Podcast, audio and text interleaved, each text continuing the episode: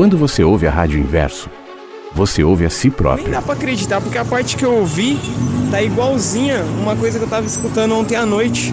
Que eu tava vendo num vídeo no YouTube seu, da época da Rádio Vagalume ainda. A soma de nossas vozes vira uma só. tratar o outro dentro de casa melhor, com carinho, com amor, com respeito. A diferença nos completa. Passei aqui para desejar um bom dia para todo mundo, agradecer por esse jardim lindo. uma questão moral, nem religiosa, no âmbito mais amplo, e nem querer ser melhor que ninguém. Compartilhando um pedacinho do seu mundo e do seu olhar. Muito gostoso, muitos pássaros também.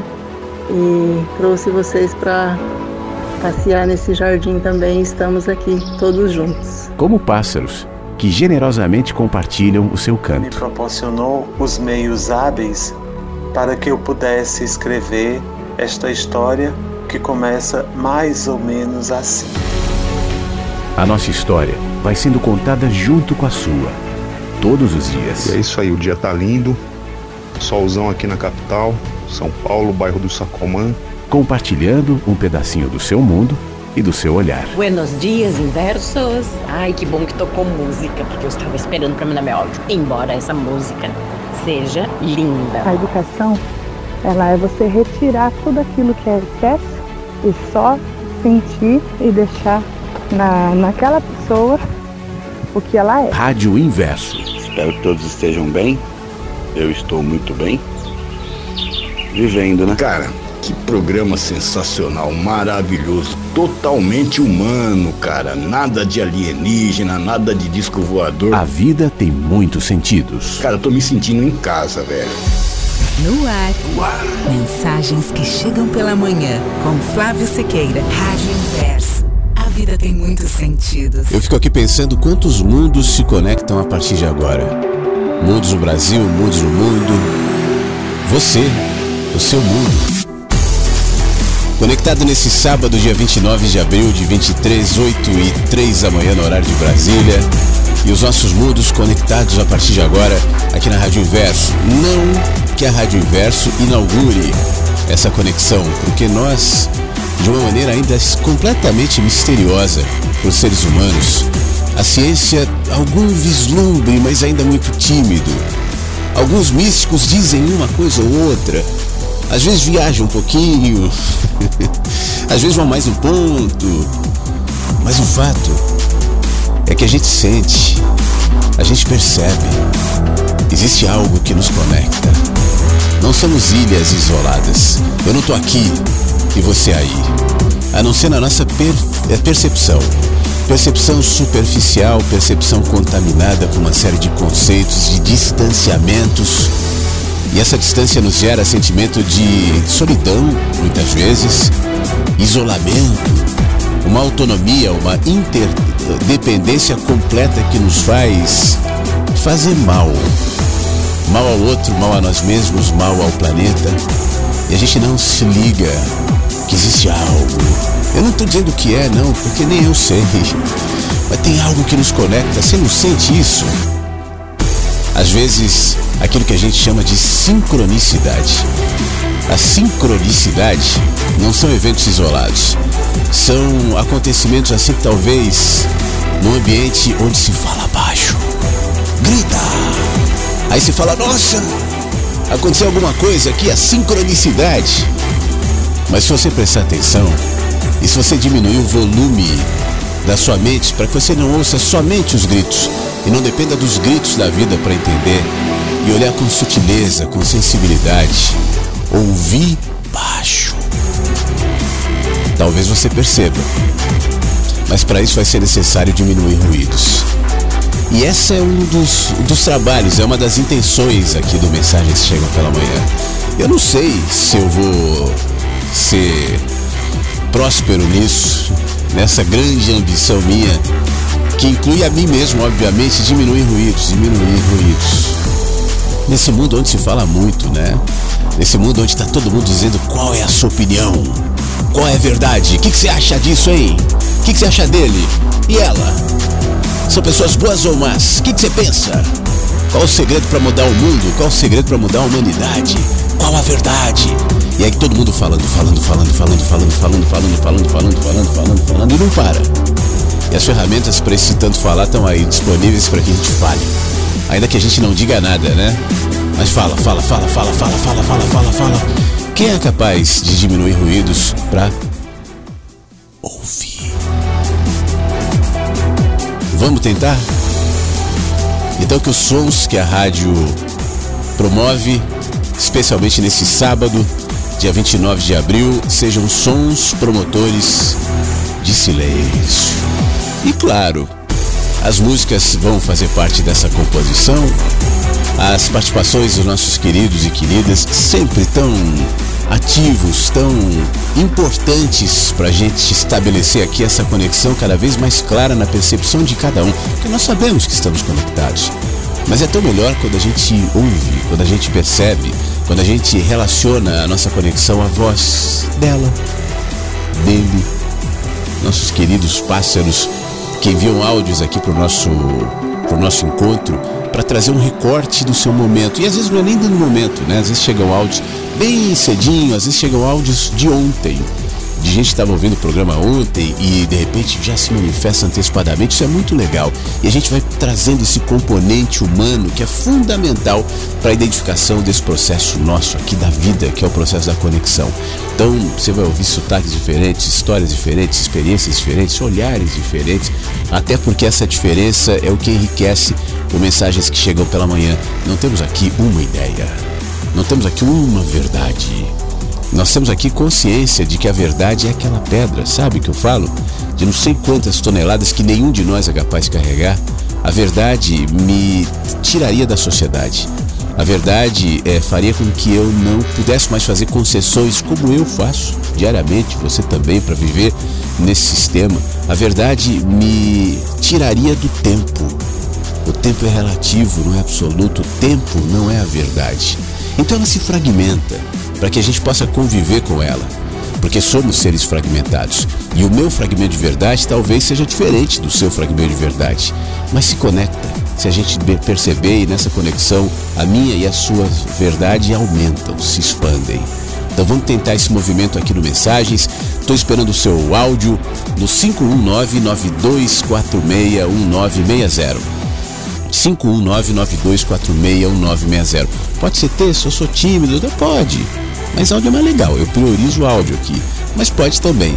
Se você quiser mandar foto, fique à vontade também pelo mesmo WhatsApp, porque nós temos aqui o álbum de fotos da Rádio Inverso. Não sei se você já viu. No site da rádio, você clica em álbum, você vai ver ali, álbum inverso, e tem um monte de foto legal, carinhas, rostinhos, é, cachorrinhos, gatinhos, cenários, sol, terra, mar, lua tudo que os nossos queridos e queridas vão nos enviando enquanto a gente vai conversando aqui, eu vou comentando no ar, filhos, família, todo mundo lá. E aí eu faço questão de divulgar aqui no álbum da Rádio Inverso para que você que ouve todo mundo tenha também as imagens das pessoas que participam com a gente diariamente. Quem sabe a sua foto não entra hoje no nosso álbum Inversos? Vai ser uma honra para mim. YouTube é a primeira of.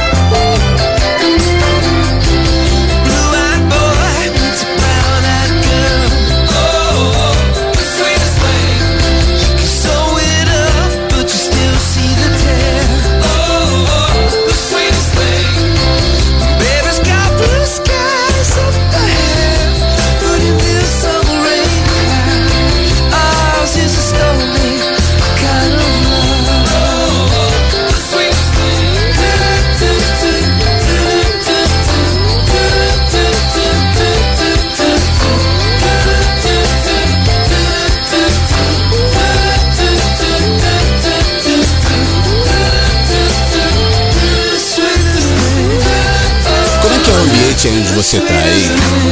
Você está me ouvindo num ambiente fechado ou num ambiente aberto? Você está dentro de um quarto? De uma casa? De uma sala? Você está me ouvindo pelo celular, na rua, num carro, de repente? Outro dia eu fiquei feliz em receber um, um story no Instagram da Cláudia, ouvindo a gente na China, no carro. Aquele trânsito chinês e a rádio ali no carro. É um ambiente também. É o seu caso? Está no carro? Está no parque? Como é que é esse lugar onde você está? Bom, esse ambiente onde você está, ele compõe um micro fragmento da realidade desse planeta agora. Tem uma série de acontecimentos nesse exato momento, nesse sábado, dia 29, 8 e 13 da manhã. Você consegue imaginar o que está acontecendo no mundo agora? Tipo ali nas cataratas do Iguaçu. Passa pela sua cabeça, tem algo acontecendo agora no Cristo Redentor. Tem gente ali, eu não sei se o Cristo Redentor é aberto à visita esse horário. Tem pessoas caminhando no calçadão de Copacabana ou na Avenida Paulista em São Paulo agora. Tem. Trânsito já deve estar meio chato. Gente entrando no metrô, parando em bancas de jornal. É, tem gente agora caminhando na praia com pés descalços, aproveitando as primeiras ondas dessa manhã de sábado. Tem gente nascendo, tem gente morrendo, tem gente agora indo para o hospital, preocupado, sem saber o que. Agora, certamente tem. Estou sentindo uma coisa esquisita, é melhor ver o que, que é. Esse é um cenário de agora que você não está vendo porque você está aí, nesse ambiente onde você está, somente nesse ambiente onde você está. Agora, se a gente pudesse se afastar um pouquinho e ver todos os acontecimentos ao mesmo tempo, observar o nosso planeta à distância do espaço. Você consegue fazer essa viagem? Claro, né? É uma viagem de imaginação, porque você não vai conseguir dar um salto agora e enxergar a Terra. Mas a Terra está acontecendo agora. E existe algum ponto do espaço onde você pode fixar sua imaginação e se conectar a ele e, em alguma medida, enxergar o planeta de longe.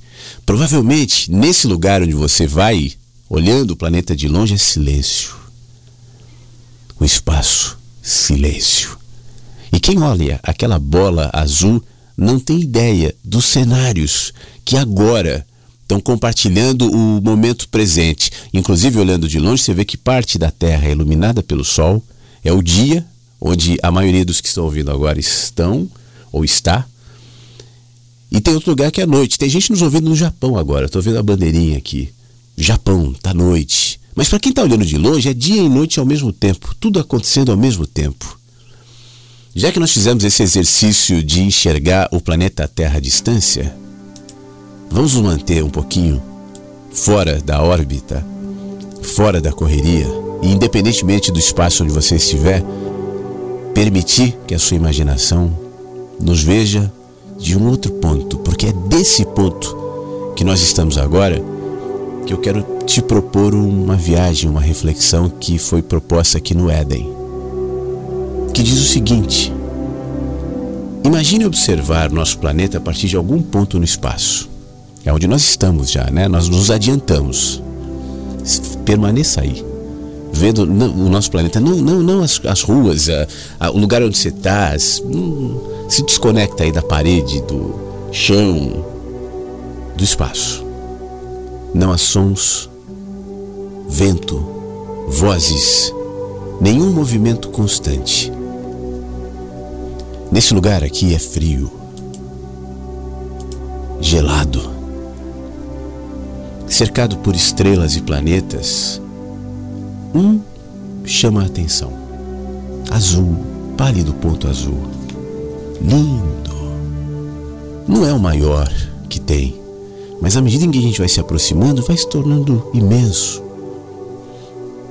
Para quem observa a distância, onde nós estamos agora, pode parecer mais um entre tantos mundos no meio de um mundo multiversos que a gente nem imagina quantos são. Quantos planetas existem? Quantas realidades existem? A gente olha daqui, formiguinhas boiando numa poeira.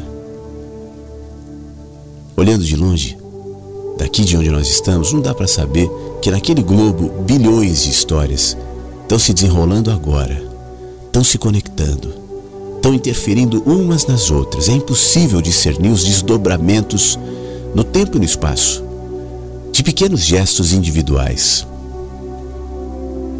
Nessa distância onde nós vemos aqui, não é possível enxergar cada serzinho, pequenos, ocupando seus espaços, se movimentando apressadamente para todos os lados. Esses serzinhos não pensam, que estão inseridos em uma realidade absurdamente maior do que aquela que constantemente enxergam. Veem apenas o que está diante dos seus limitados olhos. E é assim que costumam guiar os seus passos. Observando um, de um ponto qualquer do espaço onde nós estamos agora, no sentido mergulhando no infinito, viajando entre galáxias. Fica difícil acreditar que dentro daquele planetinha ali chamado Terra existem também mundos.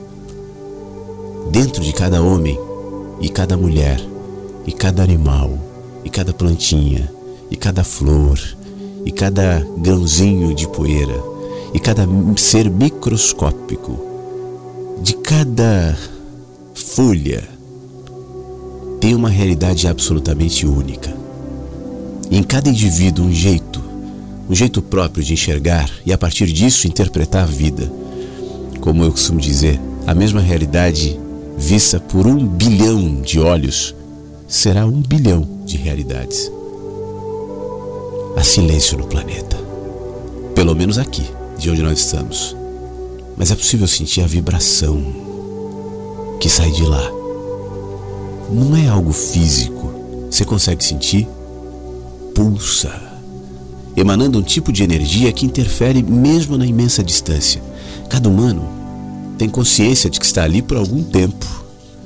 Não importa o que creia, é de passagem.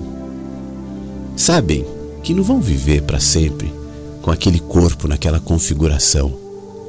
Sentem todos os dias que o seu tempo na forma que estão vai ser breve, mas parece que aprenderam a conviver com essa realidade, ou pelo menos estão tentando.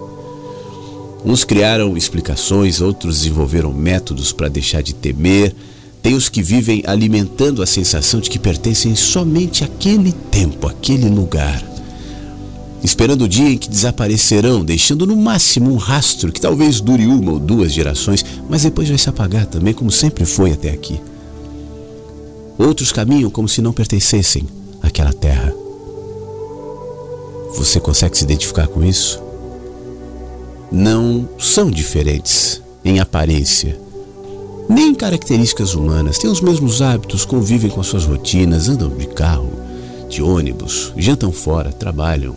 Talvez tenham seus times de futebol, vão à faculdade, praticam esporte, têm dúvidas, lavam louça, levam cachorro para passear, cantarolam no chuveiro, ficam gripados, lutam para sobreviver com o salário, não causam nenhuma impressão para quem os observa, a não ser por um detalhe. Vivem como se estivessem em férias, como se tivessem chegado de um lugar muito distante, onde a vida fosse completamente diferente, e sabem, em alguma medida, em algum lugar escondido, em algum lugar silencioso dentro, que um dia voltarão para casa. Esse é o sentimento. Neles a um eterno desconforto. Estão naquele lugar, mas sabem que não pertencem àquele lugar. Lidam com a vida e seus acontecimentos com certa reverência, como se identificasse o sagrado onde ninguém vê. Para eles, nada é sacro, mas tudo é sagrado. O chão, os bichos, os movimentos, o céu sobre a cabeça, o céu no coração olham para o pôr do sol como quem ouve música. Se deslumbram com a folha levada pelo vento, com o tempo que muda, com a criança que sorri. Emocionam-se com o espetáculo da vida. A mulher que dá luz, o homem que é capaz de chorar, amar, perdoar, com as infinitas possibilidades do amor. Esses se sentem tantas vezes como estrangeiros mas profundamente apaixonados pelos que nasceram ali, e ainda que a duras penas sobrevivem cheios de gratidão, divididos entre o agora e o daqui a pouco, quando voltarão para casa e se aninharão de novo. Aliás, é isso que os mantém fortes. Sabem que, que esse não é o seu lugar. Vem a mão daquilo que alguns, inclusive, dão nome, chamam até de Deus Vê essa mão, vê essa manifestação no céu colorido, nas nuvens que trazem a chuva e abençoam a todos, na fotossíntese é, silenciosa, nos passos do animal sobre a folha seca. Na madrugada, enquanto todos dormem, ouve o canto de Deus, que se confunde com o do grilo. Ali está a palavra de Deus. Cri, cri. Bater das asas do pássaro noturno, passos, passos de alguém que caminha lá longe. No meio da madrugada, passos distantes. Quem será que está passando lá? Para onde vai? De onde vem? Quem é? Sensações que ecoam constantemente uma mensagem de amor que não cessa, não cansa, não cala, mesmo quando nada parece bom. Esses sabem que bem e mal são dois lados de uma coisa só e que no fim todos levam ao mesmo lugar. É como se expor à luz do sol, sentindo o calor do dia, cheio de gratidão para depois, quando a tempestade chegar, enfrentá-la com a serenidade de quem sabe que sol ou chuva cumprem a sua função e são necessários para que exista a vida. Mas nós estamos aqui, ó, olhando a terra de longe. E vendo daqui, a gente sabe que a Terra é só um planeta entre muitos e muitos e muitos. Em uma galáxia entre muitas, muitas, muitas, flutuando em um vazio infinito. Ela existe e gira em mistério, abrigando seres que carregam no coração a chama do eterno. Convivendo entre o permanente conflito de saber que há sim fim, mas sentir que não há morte e vida presentes em suas escolhas mais simples e dividem espaço em cada coração, o tempo inteiro. Nós vivemos um embate entre a morte e a vida em cada escolha. E é por isso que, ainda que nem todos saibam, cada humano cria o seu caminho a partir da maneira como lida com essas questões. Não há técnicas, não há regras, não há cartilhas, não há jeito certo, jeito errado, somente uma trilha pessoal, onde cada indivíduo se reconhece enquanto caminha, se conecta e reaprende a enxergar. Houve um tempo em que era mais simples, mas o fluxo da vida, correria, o sistema que nós criamos, nos conduz para outro lado, nos intoxica, inclina na direção das nossas próprias inseguranças. Convivemos como se fôssemos mundos isolados e por isso poucos entendem que em cada contato humano, por mais superficial que seja, pode ser numa rádio até, acabam sempre vendo o outro a partir de si mesmo e isso nos revela aqueles serizinhos ali daquele planeta que a gente vê aqui de longe. Não sabem que as histórias se encaixam, se combinam, se misturam e por fim dos níveis mais sutis aos mais perceptíveis, sempre acabam interferindo na outra e construindo uma nova história, outro mundo a partir de cada indivíduo. As pessoas se levantam todos os dias, seguem em direção aos seus compromissos sem sentir que estão dentro de um ininterrupto processo de transformação. Vivem como se fosse somente parte da massa, mais um entre tantos que tentam sobreviver para pagar contas. Seu lazer, ter alguma paz, algum sossego, sem que percebam, abrem mão da condição de seres únicos, capazes de recriar a partir do olhar. De alguma maneira abafam a chama do eterno que nunca se apaga e que vive dentro da gente, que vive no nosso coração, enquanto tentam desesperadamente se entreter, esquecendo-se do infinito potencial de vida que invariavelmente carregam dentro. Agora mesmo na Terra, Existem várias histórias se desenrolando. Olhando de longe, não é possível identificá-las. Somente seus protagonistas a conhecem. O Éden.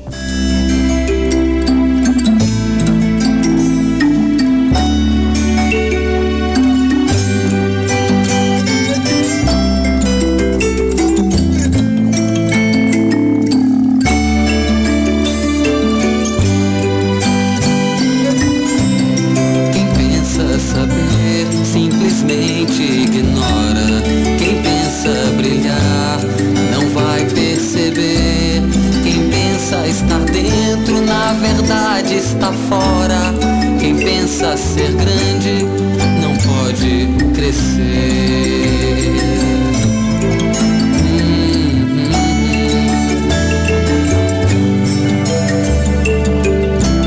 A palavra não diz, Mas a atitude revela, por isso é preciso prestar atenção, reconhecer o espinho na rosa mais bela e na mão uma outra intenção.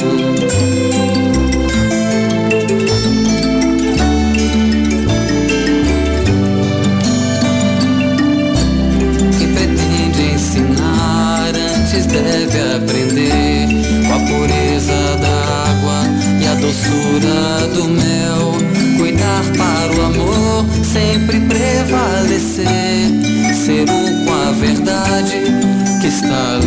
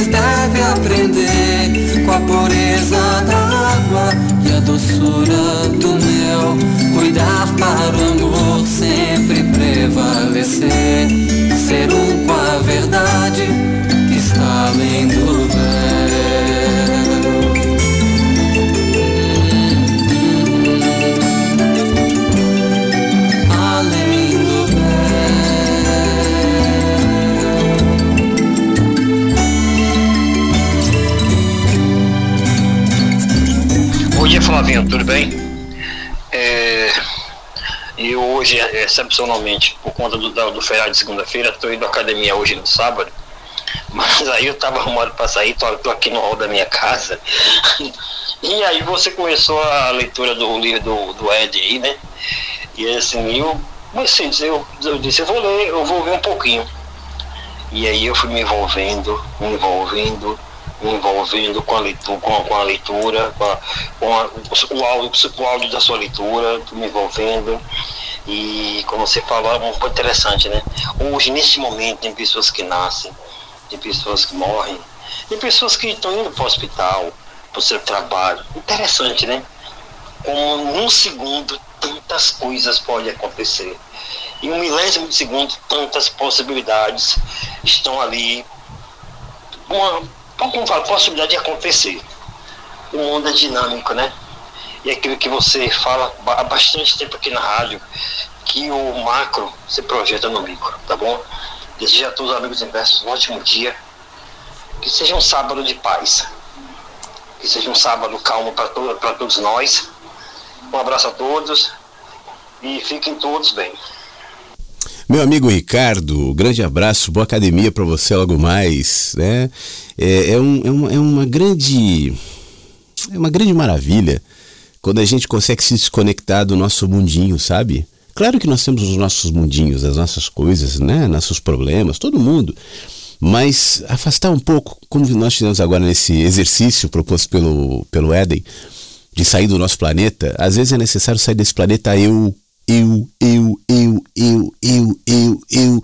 Tem gente que fica tanto nesse eu, eu, eu, eu, que é importante se lembrar que existem tantos eus, tantas realidades acontecendo, não só fora de mim.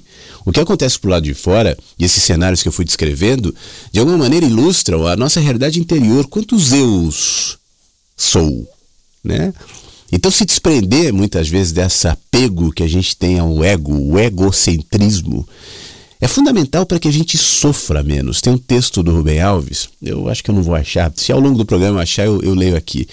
Mas que ele tem uma, uma conversa com as flores, e as flores, em alguma medida, falam assim: olha, o problema do seu sofrimento é que você não é como nós, você está muito apegado. Não são essas palavras, mas essa ideia, está muito apegado a você mesmo. Então você se apega a tudo que acontece em você, inclusive o seu sofrimento. Seja mais leve contigo, não se sinta tão importante. O grande problema da maioria de nós é que a gente se sente importante demais. Eu às vezes vejo gente que quer ser importante a qualquer custo. Já viu gente que só consegue falar de si próprio? Porque eu, porque eu, porque eu. E aí pode ser contando vantagem, pode ser contando sofrimento, contando problemas, mas o mundo gira em torno do eu. Não. Eu sou um fragmento, eu sou uma, um grão de areia no meio dessa praia.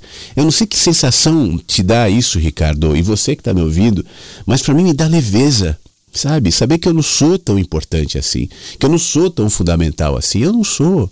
Hoje estou, amanhã não mais. Inclusive o apego à nossa própria existência. Meu Deus, eu conheço gente assim, eu conheço gente idosa que fala assim: ai, a morte é horrível.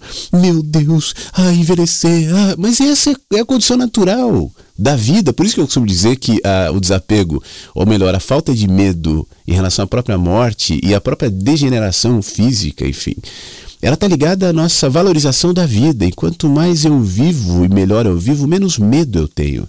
Mas isso tem a ver com esse exercício de desapegar. E para que a gente se desapegue, é bom lembrar que há tantas realidades fora do eu acontecendo agora. Né, Ricardo? Boa academia para você, se cuida lá. Olá, Flávio, inversos. Bom dia para vocês é bom dia, para mim é boa tarde. Tava ouvindo, terminando de ouvir a rádio. E enquanto fazia minha faxina, vou receber gente aqui no sítio, né? A partir de hoje à noite. E aí, estava aqui engrenada ouvindo vocês e senti de vir aqui é, dialogar com o Luiz. Eu ouvi, o, assim, com muita atenção, né, tudo que ele trouxe e as interações que o Fábio fez também. E eu me vi no Luiz, eu me vi em ti, Luiz, alguns anos atrás, assim, nessa, nessa busca, né, por respostas, nessa, e, numa, e no meu caso, numa pressa por isso. Então, eu acessei, né, muita. Eu, eu explorei bastante, assim, de várias formas, com terapias diversas, né? Uma delas foram as medicinas da floresta. E depois de tudo isso, né, o que que eu fui. O que, que começou a acontecer comigo? Eu fiquei cada vez menos presente e no aqui agora, sabe? Com tanta expansão, com tanta percepção, né? Realmente, assim, tem muitas maravilhas, né? A gente está imerso em maravilhas, né? Foi isso que eu pude constatar. Mas eu comecei a ficar muito é, ansiosa, né? E, e, muito pouca presença. Então, o que que me ajudou e vem me ajudando a desacelerar a mente, né? E, e sossegar é observar a trilha das formigas, é observar é, o canto dos passarinhos em determinados momentos do dia, é, observar a rotina da natureza, assim, sabe? E eu não digo isso, ah, eu moro num sítio, tenho essa, esse privilégio, né? Trabalho aqui, moro aqui, mas eu, antes de vir para cá, eu já buscava, buscava parques, buscava lugares assim ao ar livre para poder colocar o pé na grama, sabe, para respirar, perceber a respiração, porque eu comecei a ficar cada vez com menos capacidade de sentar e apenas estar naquele lugar, é, vivendo aquele momento. Né? Eu não vivia os momentos, eu ficava sempre achando que eu deveria estar em outro lugar, né? uma, uma certa era inconsciente até, né? Mas hoje olhando para trás eu vejo o quanto eu não estava presente para o que estava acontecendo. Presente para o meu filho, presente para minha filha, presente para o meu companheiro, enfim. Sempre num estado de, de busca por algo, né? E então, assim, esse aquete que o Flávio traz, ele conversa muito comigo, assim, né? Muito comigo hoje, principalmente, porque tem tanta transcendência na natureza, sabe? Os processos naturais, eles são tão é, simples e encantadores e ao mesmo tempo mágicos. Então agora, por exemplo, aqui no sítio, né? A gente caminha perto das nogueiras, está cheio de nozes no chão que ela larga assim livremente, né? E eu fico olhando para aquelas nozes e pensando todo o processo que foi, porque eu vi essa nogueira assim nada de folhas, vi ela seca, seca no inverno passado. E agora ela está aqui, né? Cheia de nozes caindo no chão. E, e, algumas nozes comidas pelas maritacas que vêm ali comer. Então, é todo um conjunto, né? Toda uma orquestra acontecendo nesse nosso entorno que a gente não percebe. E essa é a medicina que eu concluo nesse momento da minha vida, que é a medicina mais é, eficaz para que a gente de fato desfrute de cada momento. Então, e eu acho que é muito do que a gente está fazendo aqui nesse nessa comunidade inversa aqui, né? É, é desfrutar das coisas do dia a dia, do cotidiano, é, perceber o que que está vindo, né? O que que que que tá no, no meu contexto, né, que eu posso compartilhar, né, então um, se nutrir disso, sabe, se nutrir mais desse dessa realidade que está no nosso entorno, né, pedindo para ser vivida. Então um pouco desse dessa fala é muito baseada assim na no, no que eu atravessei, sabe? É, e ainda atravesso muitas vezes, às vezes me, me pego assim muito pensante e, e, pensamentos mirabolantes sobre muitas coisas e aí eu volto, opa, só um pouquinho, o que está acontecendo aqui agora? Agora minha filha está aqui do meu lado, a gente está vendo um filme, agora eu preciso fazer um almoço, agora, né? Então, o que que tem que fazer? Agora eu vou atender uma pessoa, então agora aqui está tudo bem e perfeito, né? Então é só para contribuir um pouquinho aí com o Luiz e comigo também, porque quando eu falo e me escuto, eu também tô tô me trazendo, né, essa clareza, tá bom? Grande beijo para vocês. Muito obrigado, Ana. Que legal. Certamente toca o Luiz e a todos nós, né? É, você falava, e eu estava pensando justamente nessa condição atual de roubar-nos de nós mesmos. As possibilidades de distrações hoje são inúmeras, inúmeras. E eu considero ser esse um grande perigo e um grande fator de confusão, de sofrimento da humanidade, porque a gente se torna muito, muito, muito fragmentado. A gente não sabe onde está, a gente não sabe quem é, né? Ontem eu estava conversando com os amigos sobre uma condição atual da nossa humanidade, isso tem a ver com política, mas isso tem a ver com cultura também, de se fragmentar o ser humano a tal ponto que ele não consegue reconhecer, inclusive, o, o próprio gênero, né? É, e ter medo de dizer eu sou um homem, eu sou uma mulher. E eu não estou entrando aqui em questões, é, obviamente, adicionais a isso, porque isso sim merece debate, olhar, respeito e tudo mais. Mas eu estou falando da fragmentação da raça, da condição humana. É, isso tem sido tão exponencial e está gerando tanta confusão em muitos níveis e em muitos aspectos, e repito, eu, eu vejo isso como um movimento político, mas também cultural, né, que se coloca eh, na, nas nossas entretenimentos, nas nossas conversas, enfim, que a gente se perde. Aquela condição de forasteiros que eu li agora há pouco no Éden, que todos nós temos em alguma medida, a gente se sente meio fora da terra fora da massa, fora da cultura.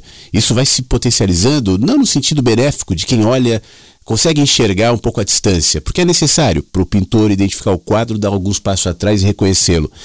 Mas a gente se sente desconectado, cortado. E isso, obviamente, vai gerar confusão, quanto mais uma fase, como é a fase do nosso querido Luiz, né, que ontem participou aqui, trazendo as suas questões e tal, mas é de todos. Mas tem fases em que isso se agudiza. Então, essa volta para a realidade, como você chamou aqui, volta para o agora. Né? E isso tem a ver com se conectar com aquilo que está acontecendo né? no momento onde você está, voltar sua mente para onde está o seu corpo. É um exercício para todos nós, não é para o adolescente, não é para o jovem, não é para o velho, é para todo mundo. Porque a nossa vida é tão cercada de estímulos que faz com que nossa mente esteja em tantos lugares menos o agora. E quando a gente se desconecta do agora, a gente sofre porque nós somos bichinhos que vivem no agora.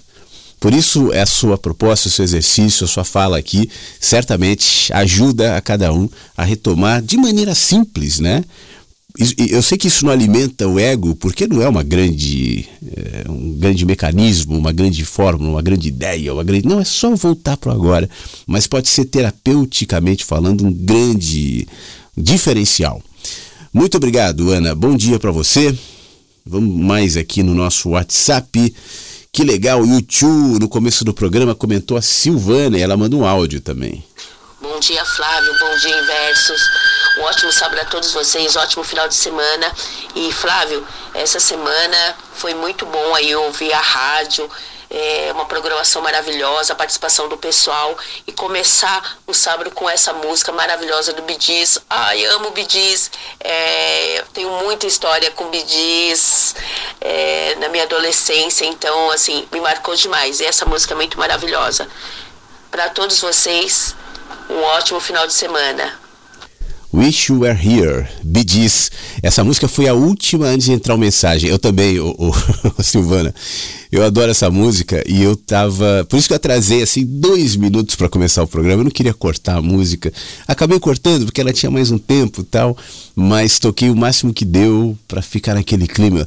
Eu, eu fico aqui, qualquer hora eu vou fazer um, um off aqui da rádio é, você vê como é que eu fico. Eu fico de fone aqui ouvindo a rádio, às vezes assim, 40 minutos antes de entrar no ar, eu já estou de fone, sentindo, ouvindo, e as músicas, enfim. E essa do Bidiz é realmente uma música especial. Que legal. Muito obrigado, valeu pelas palavras, obrigado por ter ouvido a rádio durante toda a semana, tá bom? Fique bem, bom fim de semana. Bom dia, Flávio. Bom dia a todos os ouvintes da Rádio Inverso. Eu pensando aqui, quantas vezes eu já podia ter morrido assim. Porque talvez eu quis por imprudência. Eu acho que cada um na vida usa um tipo de droga. É, um usa uma maconha, um crack, sei lá o que, a Coca-Cola, o chocolate, não é? Seja lá o que for. E às vezes eu tinha um vício que era adrenalina. Sempre gostei de desafio. Isso era meu vício. Não era beber, não era fumar, não é nada. Era um vício de querer sentir o máximo que aquilo ali podia dar. E, e, várias vezes eu passei isso durante a minha vida inteira, desde criança. Eu subia na laje assim dessas construções de dois, três andares e lá de cima eu me saltava num monte de areia. Isso foi uma várias vezes. Olha, quantas vezes eu podia ter morrido? Tinha uma cachoeira, igual tem aqui em Casca Danta, São Roque de Minas aqui, na região de, de Minas Gerais aqui, e eu, eu cheguei comi um pão de queijo, né, daqueles grandão, com carne de porco, e, e, e cismei de entrar naquela cachoeira. Só que a maré lá é 180 metros mais ou menos de, de queda livre, lá de água, de queda, e eu simplesmente peguei e queria nadar e chegar lá de baixo. Ninguém fazendo isso, só eu, né, nadando aquela pedreira lá de água, aquele fluxo de água forte, só eu fazendo isso numa água gelada. E numa dessas aí, eu eu passei mal porque né tava com estômago cheio e tinha acabado de comer e passei mal e não morri porque não era dia mesmo voltei passando mal, vomitando, desmaiei e tudo mais. E isso sem falar às vezes no mar, que eu também já fui salvo lá porque fui nadando, nadando, peguei aquela correnteza e me levou e eu cansei. E se não tivesse um menininho passando na prancha lá, eu tava morto. E várias vezes, e, e salto também de, de parapente ali, igual aqui em Pimenta, na minha região também. Cheguei lá, marquei com o um rapaz para voar com ele e ele não foi. Ele não foi, e aí tinha um cara lá, falou, você quer ir? Eu falei, quero. E aí eu não sabia que o apelido do cara era Vai Que Dá, né? O cara não tinha curso nem nada, não podia levar é, garupa lá, acompanhante. E eu falei, ah, eu vou, né? E nós caímos, despencando lá da serra. Ficamos de pendurado na serra lá, na Serra do Cruzeiro aqui na minha região. E várias vezes, né? E, e tinha um bug jump, reparaquedas. É, eu sei que isso aí pode acontecer. Eu posso morrer em qualquer hora, em qualquer lugar. Moto, eu adorava colocar o que desce, era 300, dava 300, eu queria fazer colocar, gostava dessa adrenalina. E eu parei para pensar quantas vezes eu podia ter morrido por minha imprudência. Eu posso morrer a qualquer momento, meu coração pode parar agora, não tem hora para morrer, né? Não tem idade, não tem nada. Mas eu pensei, a minha imprudência, aquela vontade de adrenalina, isso foram várias vezes na minha vida. E eu não sei quantas vezes eu já gastei essa vida. E eu não sou gato, né? Eles falam que gato tem sete vidas. Mas e hoje não, hoje eu quero uma vida mais tranquila. Hoje eu quero viajar, mas viajar tranquilo, observando a natureza, vendo os momentos, sentindo a cada momento ali, ó. Devagarinho passar, a vida passar devagarinho. E hoje eu acordei bem, mais uma vez, né? Assim, sem sentir dor nenhuma, senti, olhei esse céu bonito, esse sol, e uma gratidão, uma felicidade de estar vivo, de estar aqui. E eu pensei quantas vezes eu podia ter morrido por mim, por burrice minha, por ignorância. E olha, e é um vício que eu, eu custei sair dele, viu? E hoje eu mais na racionalidade não na, na impulsividade, no desejo né, compulsivo de fazer certas coisas que são que pode dar errado, né? Mas por prudência. É isso que eu queria passar já para todo mundo. Um ótimo sábado, um bom final de semana. Eu estou aqui te ouvindo, Flávio. Bom dia. Que bom saber, Tony. Muito obrigado. Bom dia para você também. É o tempo que vai nos trazer essa consciência, né, Tony? Porque é difícil você argumentar isso para quem tem 18 anos, para quem tem 20 anos e está louco pela adrenalina, querendo experimentar, querendo viver. O argumento racional, nesse caso, é difícil. É, você estava contando essa coisa de quase eu morrer e eu estava visualizando uma cena. Imagina comigo, olha a loucura. Se coloca no lugar da minha mãe, você que está me ouvindo.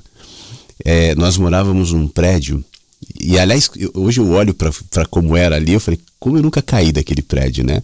É, é, eram 18 andares o prédio. Então a gente morava no 18 e no 19. Isso lá em São Paulo. O prédio está lá ainda, na rua Santa Justina, número 244. e, e eu ficava ali em cima do prédio. Em cima do terraço. Tinha um terraço no nosso apartamento, né? Um terraço assim que você vê a cidade inteira tal. Era, era bem bom. E aí uma vez, a minha mãe estava chegando da, da rua e deixou uma mulher cuidando da gente. Naquele tempo não tinha minha irmã, era eu e meu irmão. Eu devia ter uns cinco anos, meu irmão uns quatro.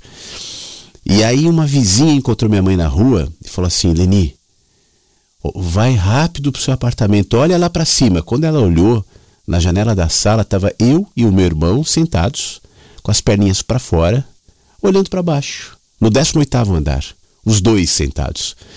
Agora imagina a sensação dela de chegar em casa, de subir no 18, pensando: e o que, que eu vou fazer? Eu vou abrir a porta rápido? Eu vou gritar, falar: saiam daí! Vou, o que, que eu vou fazer para tirar os dois de lá sem que eles se assustem? E caiu. Né? E a gente conversando tranquilamente, olhando para baixo, no 18 andar. E aí ela abriu a porta devagar, veio devagar e puxou nós dois. E depois eles colocaram grade, né? Na, na, naquela época não era rede, acho que nos falava em rede, mas as janelas foram gradeadas. Mas eu brincava ali no terraço, passava um avião né, em cima e depois ele ia para trás ali do prédio para se aproximar para Pouso em Congonhas e eu botava assim mais a cintura para fora da janela para olhar o avião passar. Então é uma loucura. Hoje eu não faria isso. Hoje eu não teria coragem de fazer isso, mas é o tempo, né? Como muitas coisas na vida que vai nos trazendo a consciência do risco desnecessário, por exemplo, de uma situação como essa. Eu vejo, às vezes, eu como gosto de voar, nas coisas de asa delta tal, mas eu vejo de vez em quando, eu recebo muita coisa no Instagram, ah, é, sigo muita gente que voa ou que salta, e eu vejo alguns saltos, algumas coisas assim, que eu falo, poxa, que loucura, para que isso, né? Saltar dessa maneira, pular desse jeito, não vejo muita razão. Mas, se você me perguntasse isso há, sei lá, 15 anos, talvez a minha resposta fosse diferente. É o tempo que vai nos dizendo. Mas enfim, que bom que hoje somos mais calmos. né, Tony? Muito obrigado, meu amigo. Um abraço para você. Bom fim de semana, bom dia. Muito obrigado, Ivoneide. Bom fim de semana a todos. Ela manda aqui no nosso WhatsApp no 51992461960. Mais um áudio. Bom dia, Flávio. Bom dia aos amigos da Rádio Inverso. Saindo de mais um plantão. Estou aqui em frente ao lago, na rodoviária, e compartilho com vocês ah, algo que aconteceu nesta madrugada, onde nasceu um bebê com 525 gramas e devido à prematuridade extrema, ele veio a óbito logo após o nascimento. Essa gestante ela já estava internada com a gente fazia mais de 15 dias para na tentativa de evitar que esse parto acontecesse. Ficou em repouso, fez medicações, exames, mas a vida segue seu fluxo. E foi um parto, é claro, um pouco diferente, muito silencioso, com muito respeito. É, a gestante e a família estavam bem resignados, eles já estavam como se esperassem, né, que, que isso, que esse seria o desfecho dessa gestação. Mas o foco uh, do meu áudio é com relação à equipe. Eu senti e observei a equipe também numa energia diferente. A equipe se manteve calma, tranquila, sem aquele sem aquela energia de revolta, de questionamento e até de frustração. E o que fica disso, Flávio, para mim nessa saída de plantão é que a vida, o fluxo da vida é de extrema sabedoria, generosidade e oportunidade de aprendizado porque o que aconteceu não afetou apenas aquela família, afetou toda, toda a equipe, todos nós ali envolvidos naquele momento. E, e com certeza nós saímos diferentes de quando começamos o plantão. Saímos uma sensibilidade a mais, um olhar um pouco mais aguçado, diferenciado com relação à vida e à morte. É isso. Um lindo sábado a todos e obrigada. Muito obrigado, Alessandra, enfermeira, saindo do plantão e compartilhando com a gente um pouco dessa experiência humana, né? Porque a experiência da morte também é uma experiência humana. É, também é uma experiência da vida.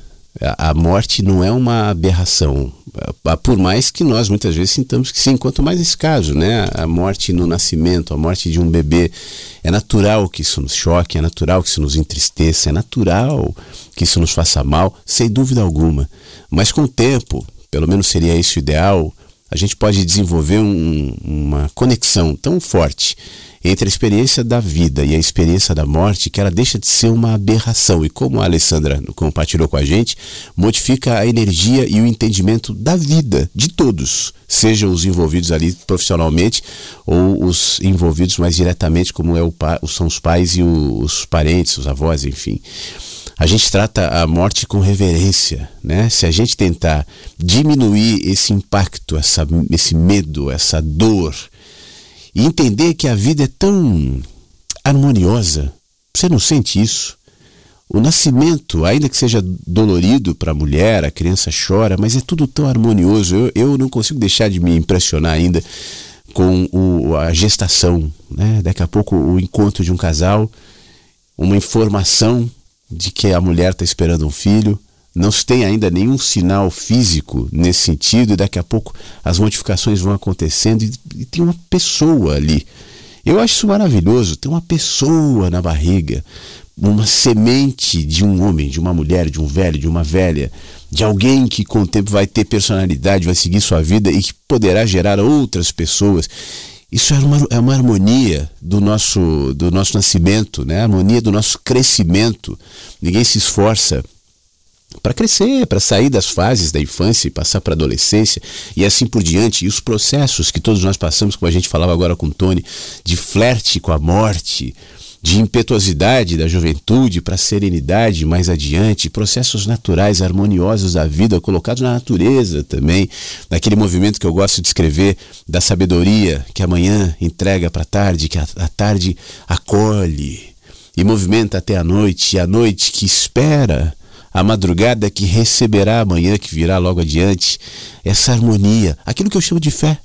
Né? Fé é o entendimento desses processos. Aí você olha para o céu e vê as estrelas organizadas lindamente ali em cima, sem saber o que tem mais, o que tem mais, o que tem mais, sem medo que alguma caia na sua cabeça. E você olha para baixo e você vê as formiguinhas organizadamente fazendo o seu trabalho, construindo seus formigueiros. Não importa se é numa calçada asfaltada, tem algum bichinho passando lá, pessoas indo para cá ou para lá, a vida. E diante dessa harmonia, eu tenho dificuldades de olhar a morte como uma aberração.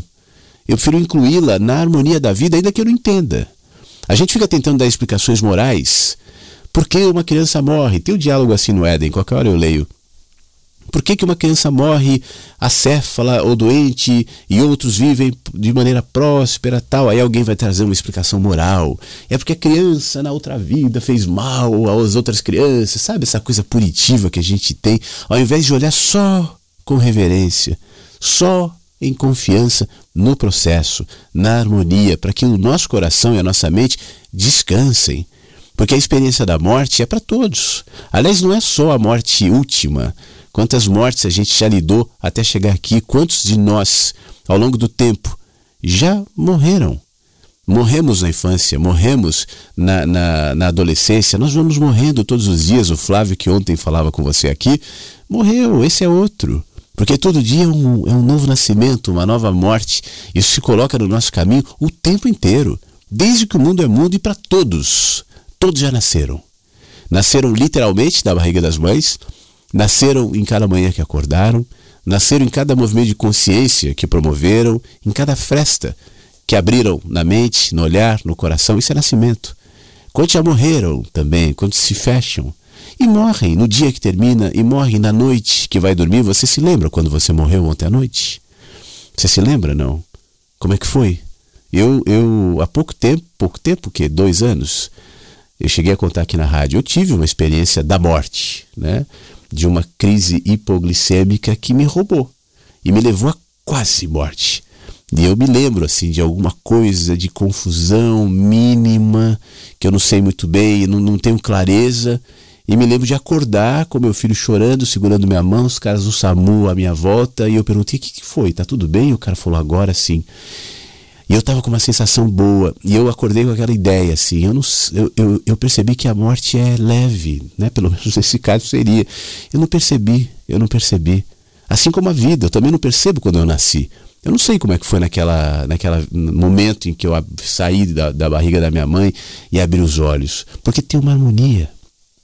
Tudo acontecendo harmoniosamente, ainda que a minha mente, ainda que a minha explicação sejam insuficientes. Então a gente se apega às nossas crenças, à nossa religião, às nossas ideias, e está tudo certo. Se isso nos conforta, show. Continue, nada contra. Mas eu prefiro acreditar no processo, na tranquilidade, na harmonia da vida. Então, essa criança que morreu nessa madrugada, e a Alessandra nos traz a, a informação da morte da criança, e a morte da criança vai ser interpretada, processada, sentida por cada um conforme cada um é. Nós, por exemplo, que não temos nenhuma relação com essa criança, não sabemos quem é a mãe, a nossa única ligação com a criança é a Alessandra, que entrou no ar aqui e nos contou um pouco dessa história. Então a gente sente um pouco. Poxa vida, né? Tomara que os pais estejam bem. Como é que foi? Tá bom. Bom, deixa eu ver o café aqui. O café tá quente e a gente esquece. Não é a mesma percepção, certamente, para os pais, ainda que estivessem resignados, como a Alessandra nos escreve. Não é a mesma percepção para a Alessandra e os seus colegas que trabalharam nesse parto ou nesse plantão, porque cada um responde conforme lhe habita. A morte não é tirânica, nos emprestar um sentido, um significado. A morte é um dado, ela aconteceu. Né? Mas ela vai ser vista a partir de cada perspectiva. Tem gente que olha atrás da montanha. Tem gente que olha muito de perto. Tem gente que olha do lado ali passando. São olhares diferentes, são respostas diferentes para o mesmo evento. Que todas as respostas e todos os olhares e todos os eventos, em alguma medida, nos tragam um pouco mais da experiência do amor. Porque se é, pra, no fim das contas, essa é a finalidade de todas as experiências, é, tomara que a morte, nossa inclusive, diária, como as que eu descrevi, tantas que nós já passamos até chegar aqui, sejam em parte promotoras desse olhar, né, dessa percepção do amor. Alessandra, fique bem, bom descanso. Obrigado, viu? Aliás, a Alessandra, ela mandou aqui duas fotos que já estão no álbum, acabei de colocar. Uma foto é do, do sol ali entre, no, entre árvores, provavelmente do, do, do lugar onde ela está, enfim. E uma outra dela sorrindo em frente a uma estrada de, de terra, também presente no nosso álbum. São as duas primeiras fotos dessa manhã. Na medida que mais fotos forem chegando, eu vou incluindo ali. É só colocar no nosso, se você tiver, obviamente, alguma para enviar, mandar aqui para o WhatsApp no 519 9246 1960. Fala, cowboy! Bom dia cowboy, bom dia a todos e a todas. Velhinho, como sempre acontece em cada programa que eu ouço, eu sempre tento extrair alguma coisa né, que me leve a uma reflexão ou mesmo né, que possa estar tá colocando em prática na minha vida. Ou até mesmo dar nome aos bois né, em algumas situações que você está vivendo, mas que você não tem assim informações para identificar. Isso tem acontecido constantemente no programa, cara. Eu absorvo muita coisa, eu estou crescendo muito, eu estou amadurecendo centímetro a centímetro. Um dia eu chego lá. E ontem, velho, você fez um comentário que me levou a uma dessas reflexões, né, que é a respeito do controle. Eu até gostaria de pedir para você, se possível, cara, se estender um pouquinho mais sobre essa questão, porque a gente sabe que é uma questão de perspectiva também, né? É, é o nosso olhar sobre aquela questão.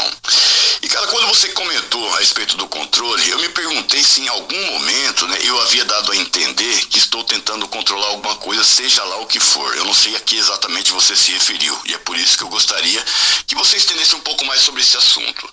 Porque veja bem, brother, há seis anos, cara, eu resolvi abrir mão do total controle da minha vida. E posso afirmar, meu amigo, não me arrependo de nada, porque de lá para cá eu pude entender e viver algo que as pessoas buscam, né? E tem às vezes é, apenas teorizam a respeito, que é a liberdade, né? Que é ser dono do nariz e principalmente dono dos pensamentos. E cara, eu me lembrei com o depoimento do Luiz, que eu achei assim que foi providencial, cara, um depoimento corajoso. Esse garoto tá de parabéns, porque botar a voz no rádio e falar de aspectos tão pessoais não é para todo mundo não. Então ele tem o meu respeito. E isso me fez lembrar de um tempo atrás, eu acho que no começo do mês de março. Deixa eu gravar outro áudio, só vou me perder, velhinho. Então, cara, no começo, acho que foi no começo do mês de março, eu te mandei alguns áudios extensos, eu concordo, né? Que ali, cara, eu estava abordando temas que realmente eram relevantes para mim naquela época. E olha a sincronicidade aí. O tema que eu tinha abordado lá é o mesmo tema que o Luiz colocou ontem aí. Claro, de uma maneira assim, com outro olhar, porque eu já estou com 50 anos de idade. E na época, não sei se você se lembra, você gravou um áudio em off para mim, pedindo para me dar uma diminuída naquilo que eu estava colocando nos áudios acima. Ficou difícil, porque eu tive que fazer, digamos assim, bolar um áudio apenas para participar, né? Eu acho que assim, com, com um reflexo muito superficial daquilo que eu gostaria de falar. E ali, cara, você me perdoe a franqueza, eu me senti controlado. Porque eu falei, cara, a, na semana anterior você havia botado no ar um áudio do Calciga. Tá certo que eu não posso competir com Calciga. Mas o cara já virou fantasma, né, brother? E eu tô por aqui ainda quebrando a cabeça. E ontem, cara, você fez esse comentário do controle, eu vou ser honesto, cowboy. Eu fiquei bolado com isso. Falei, cara, será que eu fiz ou falei alguma coisa que deu a entender isso? Por que, que eu tô te falando isso? Porque a minha preocupação não era em controlar o programa ou determinar como é que deveria ser, não. O Fabião, ele definiu isso no final do depoimento dele. Como a gente tem conversado em off entre alguns inversos, então você passa a conhecer o outro mais de perto, né? Você começa a ver o reflexo teu no outro também. E eu pude perceber conversando com algumas pessoas que todos têm uma necessidade de falar também. Então havia da minha parte essa preocupação, não assim conduzir o programa, jamais, brother, jamais. Eu não tenho culhão para isso, irmão. Não tenho mesmo, não queria estar na tua pele.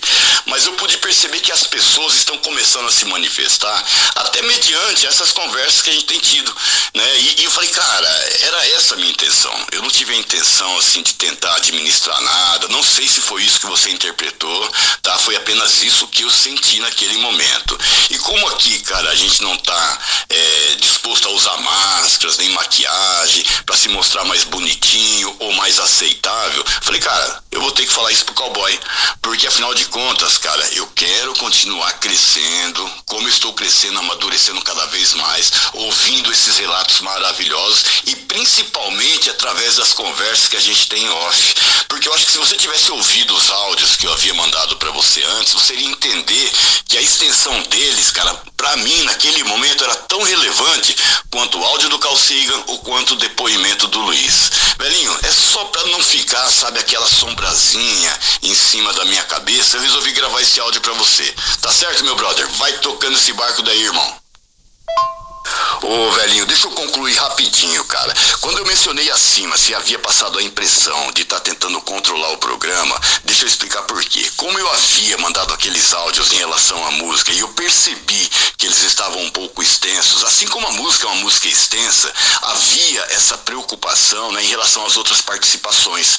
Porque a gente tem percebido em algumas conversas que a, a qualquer momento alguém novo pode dar um depoimento aí. E cara, na boa, brother, eu aprendo pra caramba com cada explanação que eu ouço aí, porque eu consigo me identificar no outro. E isso tem contribuído bastante, cara, pro meu bem-estar. Então eu volto às vezes em estado de êxtase, porque eu sei que às vezes o depoimento de alguém é muito mais relevante do que uma música que eu indico. Fechou, meu brother? Meu amigo Flávio, muito obrigado. Em primeiro lugar, obrigado pela honestidade, pela sinceridade, como você bem disse, e eu concordo contigo, e realmente é isso. É, nós não estamos aqui né, para manter máscaras e se de alguma medida te incomodou o meu comentário, se você se sentiu desconfortável. Acho que você faz muito bem falar, por isso mesmo que eu não filtro os áudios. Então chega e vai. Né? E a gente vai conversando no ar abertamente, porque é essa é a intenção, que a gente se mantenha, mesmo quando alguma coisa esquisita, estranha, tal, possa acontecer. Então te agradeço pela sua sinceridade. Aí você me pergunta assim: parece que eu estava tentando controlar o programa? Parece. É, ontem a sua participação foi mais ou menos assim: Poxa, você não botou meu áudio, não sei quantos minutos, depois bota o outro, na sequência você põe uma música tal. Mas eu tenho uma organização do programa aqui e eu estou olhando o programa como um todo, né? Eu tenho um horário para começar, um horário para terminar, um monte de participações para colocar e uma estética do programa que eu respeito para que ele vá no ar é, de uma maneira harmoniosa, boa, como tem sido há quase 10 anos. Então, existem determinadas. É, organizações de quem do outro lado está gravando, enviando, tal, e eu recebo isso sempre com todo amor e com todo respeito, inclusive. Eu sei que quando alguém manda um conteúdo, pede uma música, manda um áudio longo, tá falando de si próprio, tá como você bem disse, querendo ser ouvido, tal. Mas eu não, mas essa pessoa que envia, no seu caso, por exemplo, está olhando a partir da sua perspectiva ali. Eu estou olhando da perspectiva do todo. E aí no todo eu vejo onde é, eu consigo colocar ou não. Né? Por exemplo, já houve casos de pessoas que mandam áudios mais ou menos extensos e na sequência textos também bastante extensos e na sequência música. E olha, depois do meu áudio você põe meu texto, depois você põe uma música. E se eu faço isso, eu perco completamente o controle do programa e nesse caso eu preciso ter. Né? A gente pode falar de controle de maneira ampla e de maneira micro. Em algumas dimensões é necessário que nós tenhamos controle. Quando você está dirigindo o, o, o tatu, pelas ruas aí de, de Sorocaba, da região, você precisa ter o controle do tatu. Senão ele vai atropelar alguém, vai bater em alguém, vai te levar para outro lugar. Você sai do ponto A e vai para o ponto B. Nesse trajeto é necessário que você controle. Enquanto você controla, você está é, organizando aquilo que você vai fazer. Você sabe qual vai ser o caminho. Pode ser que alguém atravesse na frente enquanto você está passando pelo tatu. E aquela pessoa tem o direito de atravessar. E isso vai modificar o seu controle. Você vai administrar o seu controle para que você chegue no seu ponto, para que você não atropele aquela pessoa.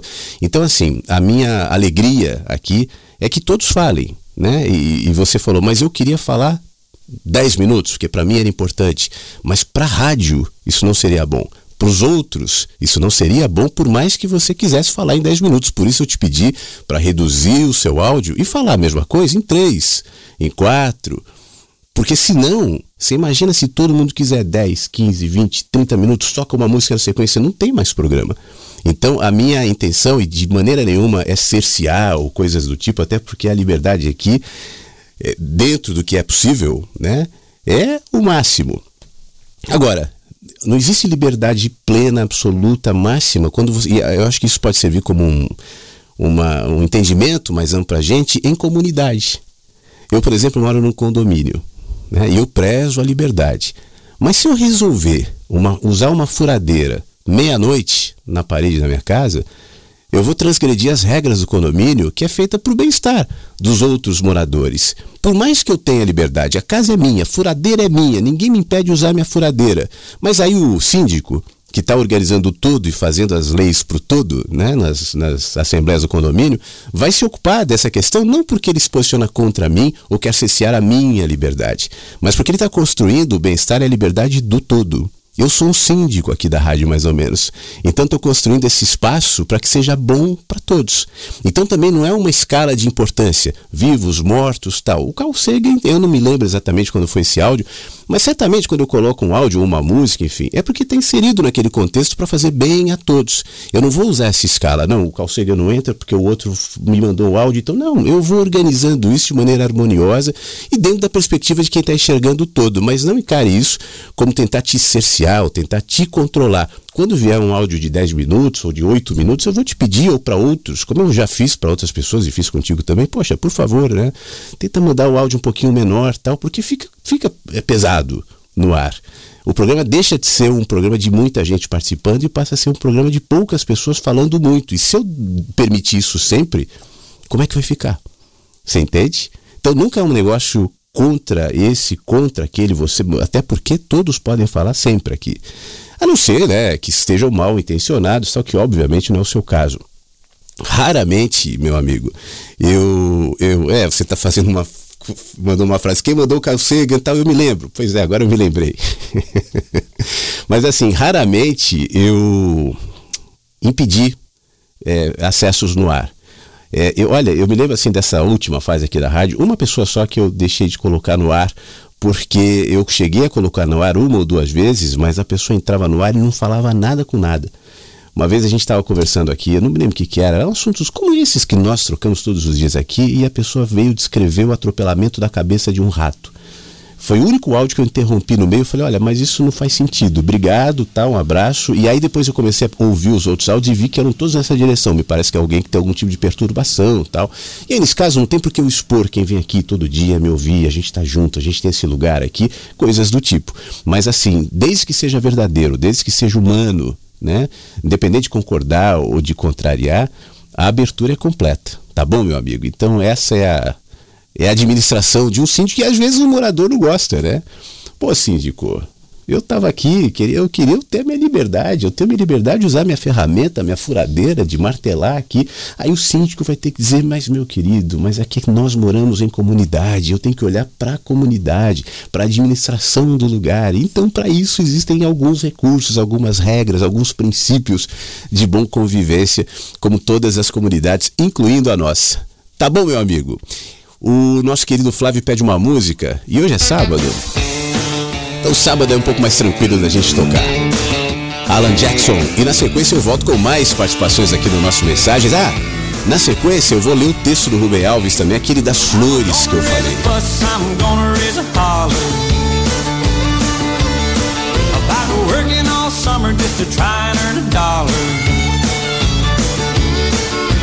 time I call my baby to try to get a date. My boss says, no dice, son, you gotta work late. Sometimes I wonder what I'm gonna do, cause there ain't no cure for the summertime blues.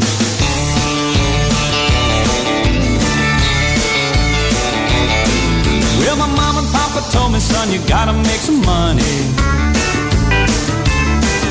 If you wanna use a car to go riding next Sunday. Well, I didn't go to work, told the boss I was sick. Now you can't use a car cause you didn't work a lick. Sometimes I wonder what I'm gonna do, cause there ain't no cure for the summertime blues.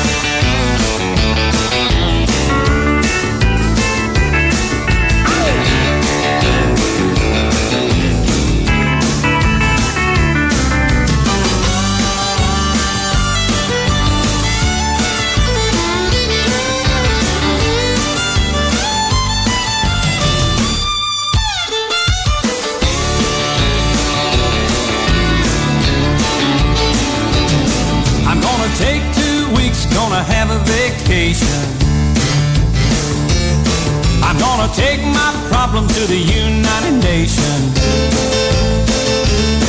Well, I called the congressman and he said, quote, I'd like to help your son, but you're too young to vote. Sometimes I wonder what I'm gonna do, cause there ain't no cure for the summertime blues.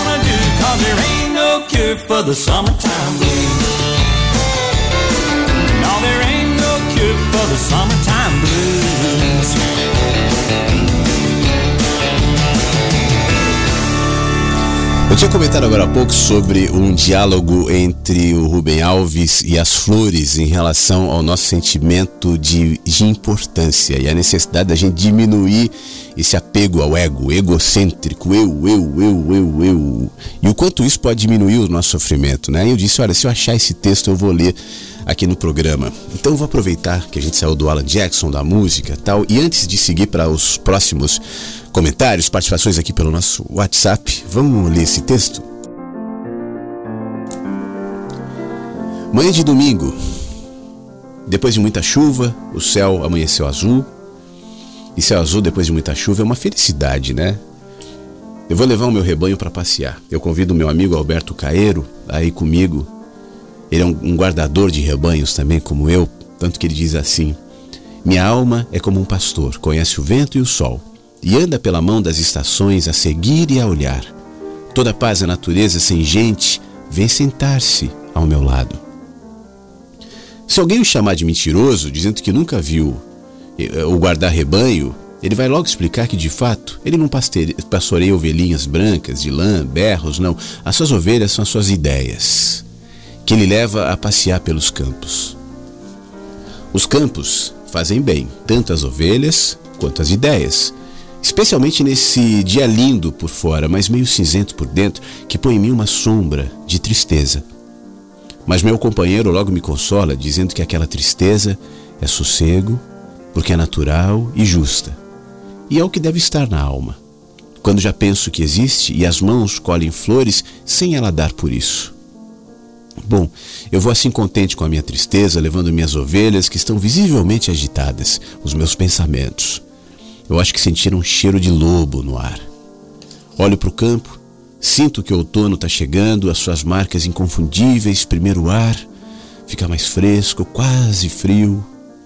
Aí uma brisa passa, brincando de fazer cintilar as folhas das árvores sob a luz do sol. Nas folhas dos eucaliptos ela toma um banho de perfume e aí vem fazer cócegas no nariz da gente, nos pelos do corpo que, que se arrepiam de prazer. Friozinho bom. Dali salta para o capim gordura, vai soprando suas hastes floridas. E as florescências de outono eu as acho mais bonitas que as de primavera. As de primavera são por causa de, e as de outono são a despeito de. Eu acho as flores do capim gordura mil vezes mais bonitas que as das rosas. As rosas são entidades domesticadas, elas são como o leite da vaca de estábulo, aquelas vacas enormes, protegidas de sol, de chuva, enormes olhos parados, obedientes, jamais pensam um pensamento proibido, só sabem comer, ruminar, parir, dar leite que se vende em caixas longa-vida. Assim também são as rosas, crescidas em estufas, Nada sabem sobre natureza tal como ela é, ora bruta, ora brincante, protegidas de sol, de chuva, todas iguais, bonitas, mas vazias. As flores do capim, ao contrário, selvagens, inúteis, todos os esforços para domesticá-las, basta tocá-la com mais força para que as suas flores se desfaçam. Elas acham que é preferível morrer a serem colocadas em jarra. As flores do capim só são bonitas em liberdade tocadas pela brisa, pelo sol, pelo olhar. E eu não tenho a felicidade do meu amigo Alberto Caeiro, que dizia que só vê direito quem não pensa.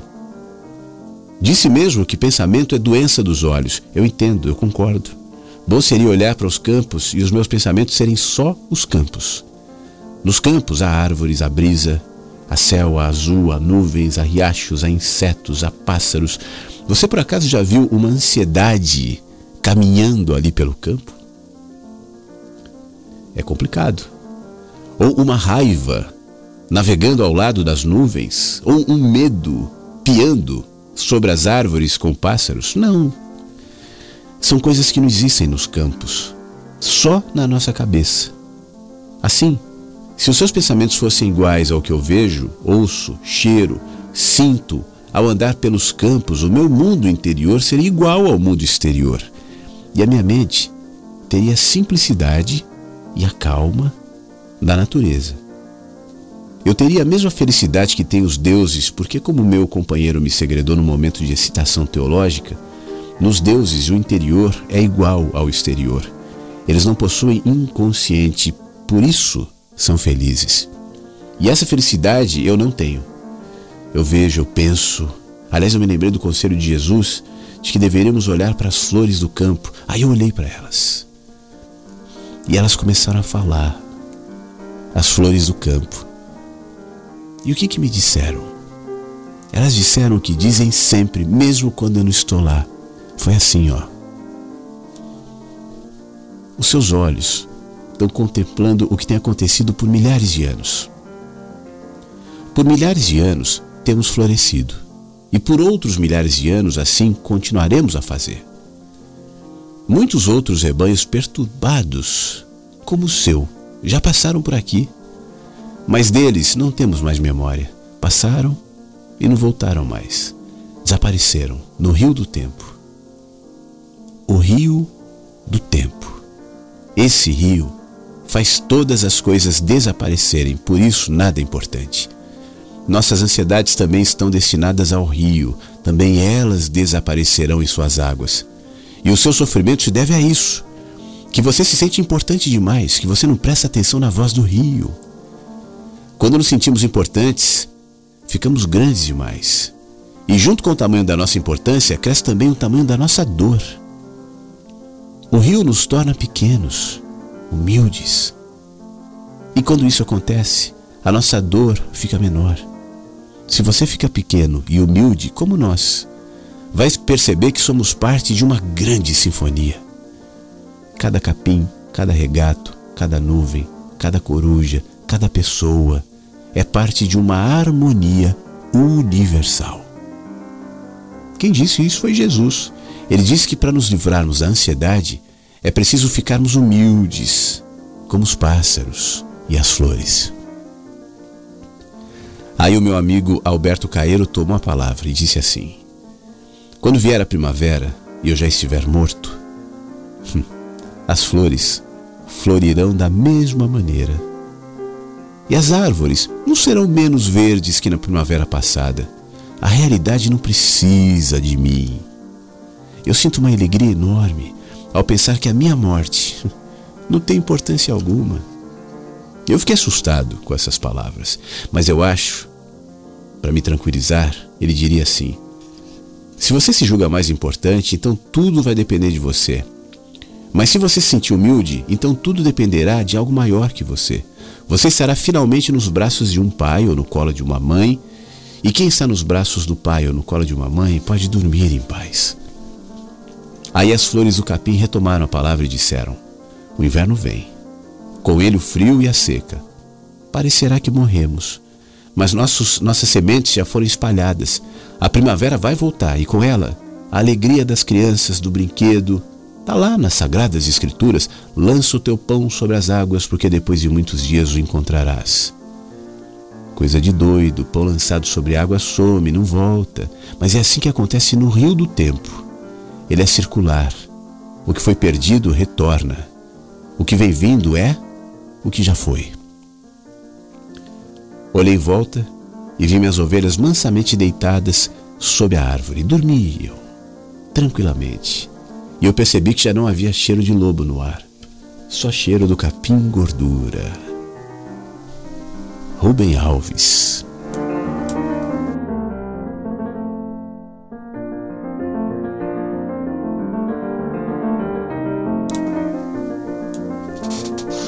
Dia, bom dia, meu amigo Flávio. Bom dia, cada flor, cada pássaro desse jardim lindo. Cheguei atrasada, muito atrasada, mas eu estou aqui com vocês e o plano segue firme e forte. Cheguei atrasada, mas estou aqui e passando para desejar um ótimo sábado. Aqui em São Paulo tá nublado, tempo fechado, tá frio. Eu particularmente gosto desse tempo assim, né? Mas por um sábado a gente quer mais coisa. O problema é querer. E é isso. Passando para desejar um bom sábado para vocês. Já estou aqui com os meus doguinhos trabalhando. Um beijo para todos. Espero que todos, todos estejam bem. Muito obrigado, Hilda. Não, não, não, tem hora. Chegou, chegou. Tá tudo certo. Que bom. Muito obrigado. Bom fim de semana, bom trabalho para os doguinhos, para as filhas, para todo mundo aí. E obrigado por mandar sua mensagem aqui no nosso WhatsApp, tá bom? Deixa eu agradecer a Cris de Uberaba. Cris mandou uma foto sorrindo, feliz. Vai pro álbum já já, Cris. Muito obrigado. E mandou um áudio também. Vamos ouvir. Bom dia, Flávio. Bom dia a todos. É, aqui é a Cris de Uberaba. Eu mandei um áudio esses dias aí pra rádio, né? A primeira vez que eu mando. Agora já é a segunda, né? então, eu queria comentar sobre o trabalho que eu estava vendo, né? Que era de telemarketing. É, eu queria dizer que eu desisti, né? Desse trabalho por vários motivos, né? Coloquei tudo na balança e vi que não compensava trocar de trabalho agora. Mas tô lá ainda na aula de moto, né? Tô tentando tirar a carteira. é, mas o trabalho eu desisti. Eu tô, continuo lá onde que eu tô, eu trabalho numa empresa, né? Numa indústria. E achei melhor nesse momento deixar assim por enquanto, né? É, eu gostaria de, de desejar um ótimo dia para todos, né? Um ótimo sábado. E eu vou deixar uma fotinha minha aí para colocar no álbum da rádio, para vocês me conhecerem também, né? E assim que possível sempre, né? Eu quero estar tá participando do programa, tá? Beijo a todos e fica com Deus. Muito obrigado, Cris. Muito obrigado pelo áudio, obrigado pela foto que já está no álbum da rádio, inclusive legendada. Cris Uberaba, tá lá sorrindo. Te agradeço.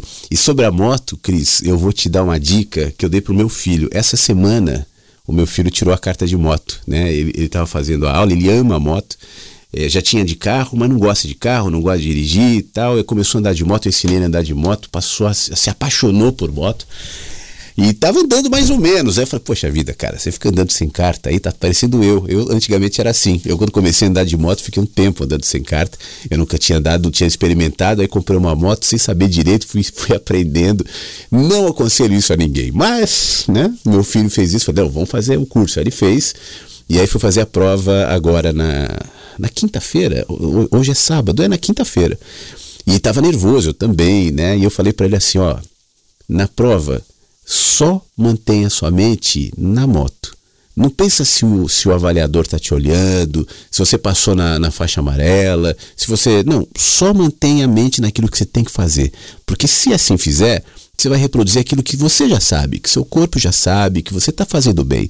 Só faz isso.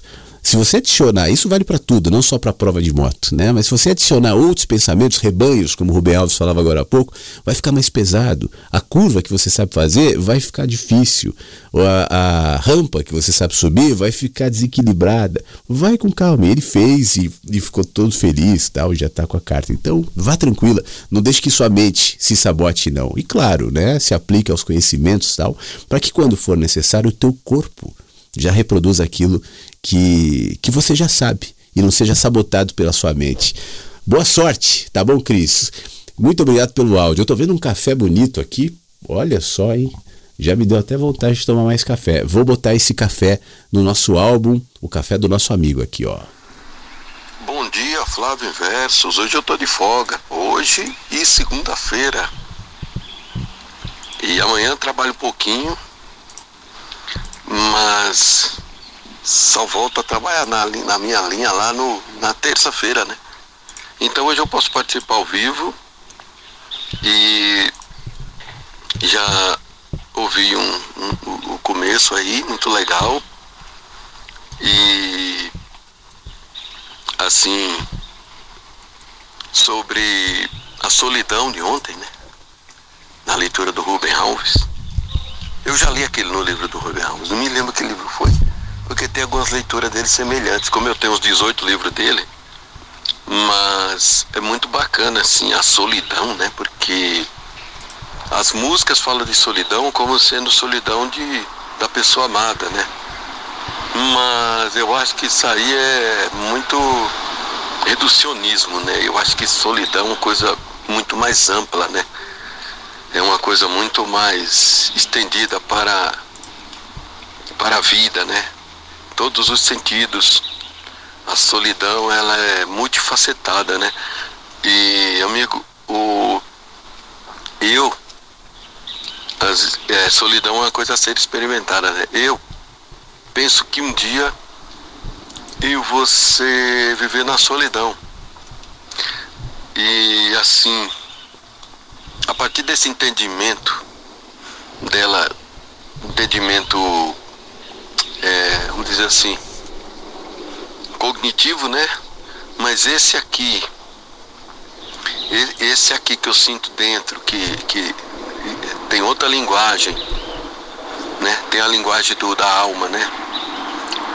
E esse daqui, esse aqui que está me preparando, né, para um, um, dia de solidão, que a gente chega nos 55, tá com o pé nos 60, que é considerada terceira idade, né? Aí me preparo para a solidão, né? E eu acho que eu estou até bem preparado, viu? Quer dizer, já experimentei muita solidão. Mas porque tem a solitude, né? Tem a tal da solitude. E, e essa solitude que é legal, porque é como se diz, né? Quem tem medo da solidão tem medo de si mesmo, que é na solidão que a gente se encontra mais com a gente mesmo, né? E, e, e você você nunca está solitário. É, é, alguns dizem que eu tô com Deus, né? Mas o que é Deus se não o, o nosso mais o que está mais mais no nosso âmago, mais no, no, no, nas profundezas da nossa alma, de que nós mesmos, né? E no, no, no final, toda busca é por nós mesmos, né? Porque nunca podemos buscar mais porque porque tudo que temos, enfim, somos nós mesmos, né? Nós não temos mais nada além de nós mesmos. E mesmo assim, a gente tem por um tempo, pelo menos nessa, nesse plano aqui terrestre, né? Aí eu não vou discutir depois, porque depois é, é eu acho que eu, propriamente não acredito em nada, né? Acredito que é o fim, mas é, eu entendo isso como uma crença, né? Não como uma verdade, né? E, e, é, e é isso aí, meu jovem. Vou, vou acompanhar aí o desenrolar desse programa para para ver se mais amigos participam. Valeu. Ah, Flávio, aqui é o meu sete e meia da manhã, preparando o cafezinho, né? Cafezinho pra patroa, pra mim. E não deu para fazer tudo, pôr na xícara não, não, não deu não, mas fica para outra, né? Mas é só aí o, o jeito de eu fazer café aí, esse um dia hoje nublado, né? Com frio, né? Chuviscando aqui, mas eu tô aqui passeando com o meu amigo Duque, que, desafiando aqui as intempéries da, do tempo, né? É isso aí, meu jovem. Ah, Flávio, se você pudesse tocar hoje era Holding Back the Years do Simple Red. Canção também dos mais uma joia dos anos 80. Se der tempo hoje, meu amigo. Valeu.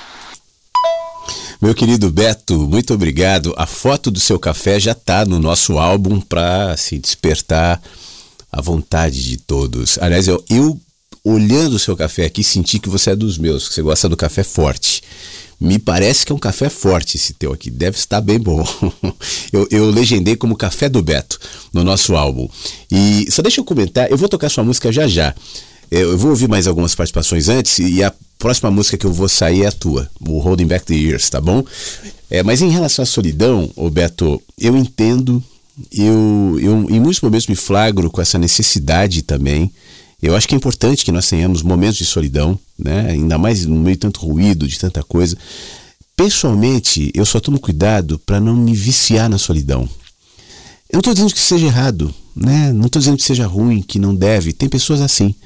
Mas quando a gente se vicia na solidão, a gente perde a habilidade de conviver com o outro, com o contraditório, com o diferente, e na sociedade isso é inevitável. Dos lugares públicos onde você vai, as pessoas que você tem que conviver, no trabalho, na família, na vida. Né?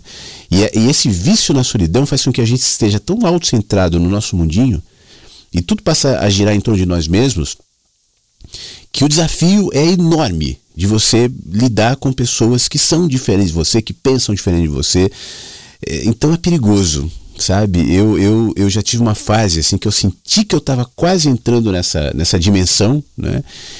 E, e, aí eu achei melhor, no meu caso, por exemplo, eu acabei indo fazer um trabalho é, é como há, há, muito tempo eu não fazia um trabalho é, é, em ambiente de trabalho mesmo, trabalhando com pessoas ali, porque os meus trabalhos, de maneira geral, são trabalhos remotos. Eu sou um cara que tem essa personalidade também de preferir estar sozinho, eu já faço as coisas sozinho. Né? Eu, eu, isso faz parte da minha personalidade. Assim, eu sou meio autossuficiente e tal, vou lá e faço, mas isso também pode ser ruim sabe? Então, dosar tudo, equilibrar tudo é fundamental. Essa coisa da autossuficiência, por exemplo, para mim, eu sempre encarei isso como algo positivo eu vou, eu faço, eu tomo iniciativa, eu resolvo e não sei o quê. Isso me serviu muito na minha vida, me abriu muitas portas, mas em determinado momento eu olhei para isso e percebi que eu estava com dificuldade de receber ajuda, de pedir ajuda quando era necessário. E ainda hoje eu te confesso que não é tão fácil e não é tão simples para mim. Então é um exercício que a gente deve sempre se colocar para que a gente entre no equilíbrio e não fique só num lado ou só no outro. É obviamente que a pessoa que só gosta de multidões, a pessoa que não toma iniciativa sozinha, também é outro, é outro polo. Mas os polos, igualmente, na minha opinião, são menos desejáveis. O ideal é que a gente se movimente sempre em direção ao equilíbrio. Tá bom, meu, meu amigo? Daqui a pouco eu toco a sua música, tá? Bom dia para o nosso querido Anderson, mandou um áudio também. Bom dia, Flávio, bom dia, Inversos. Feliz sábado, hein? Espero que todos estejam bem. Eu estou bem. Bem, bem, bem. É, você perguntou o que, que a gente está fazendo, de onde que tá, a gente está escutando, né? Mas antes você também comentou sobre o que, que nos conecta, né? O que, que nos trouxe nesse ponto, né? De conexão, né? Ontem eu tava pensando nisso, até pensei em mandar uma mensagem de noite para você falar, caraca, velho, como que você parece que fala a minha linguagem, né? Ou é eu que entendo a sua forma de se expressar, né? Mas acho que às vezes é bom não, não saber de onde vem essa nossa conexão, né? Essa nossa sabedoria, né? Essas coisas que a gente sente e nos faz bem, né? Sei que a Rádio Inverso é uma é uma das coisas que sempre está no, no meu cotidiano, na minha rotina aí, né? Eu trabalho na porta de um supermercado ali, eu tenho uma Santana e coloco umas mercadorias ali para vender, né?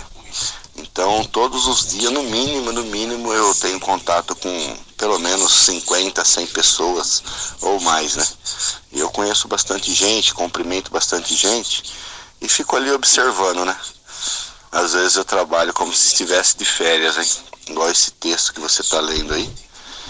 E aí eu fico ali admirando o olhar das crianças, o comportamento das pessoas, né?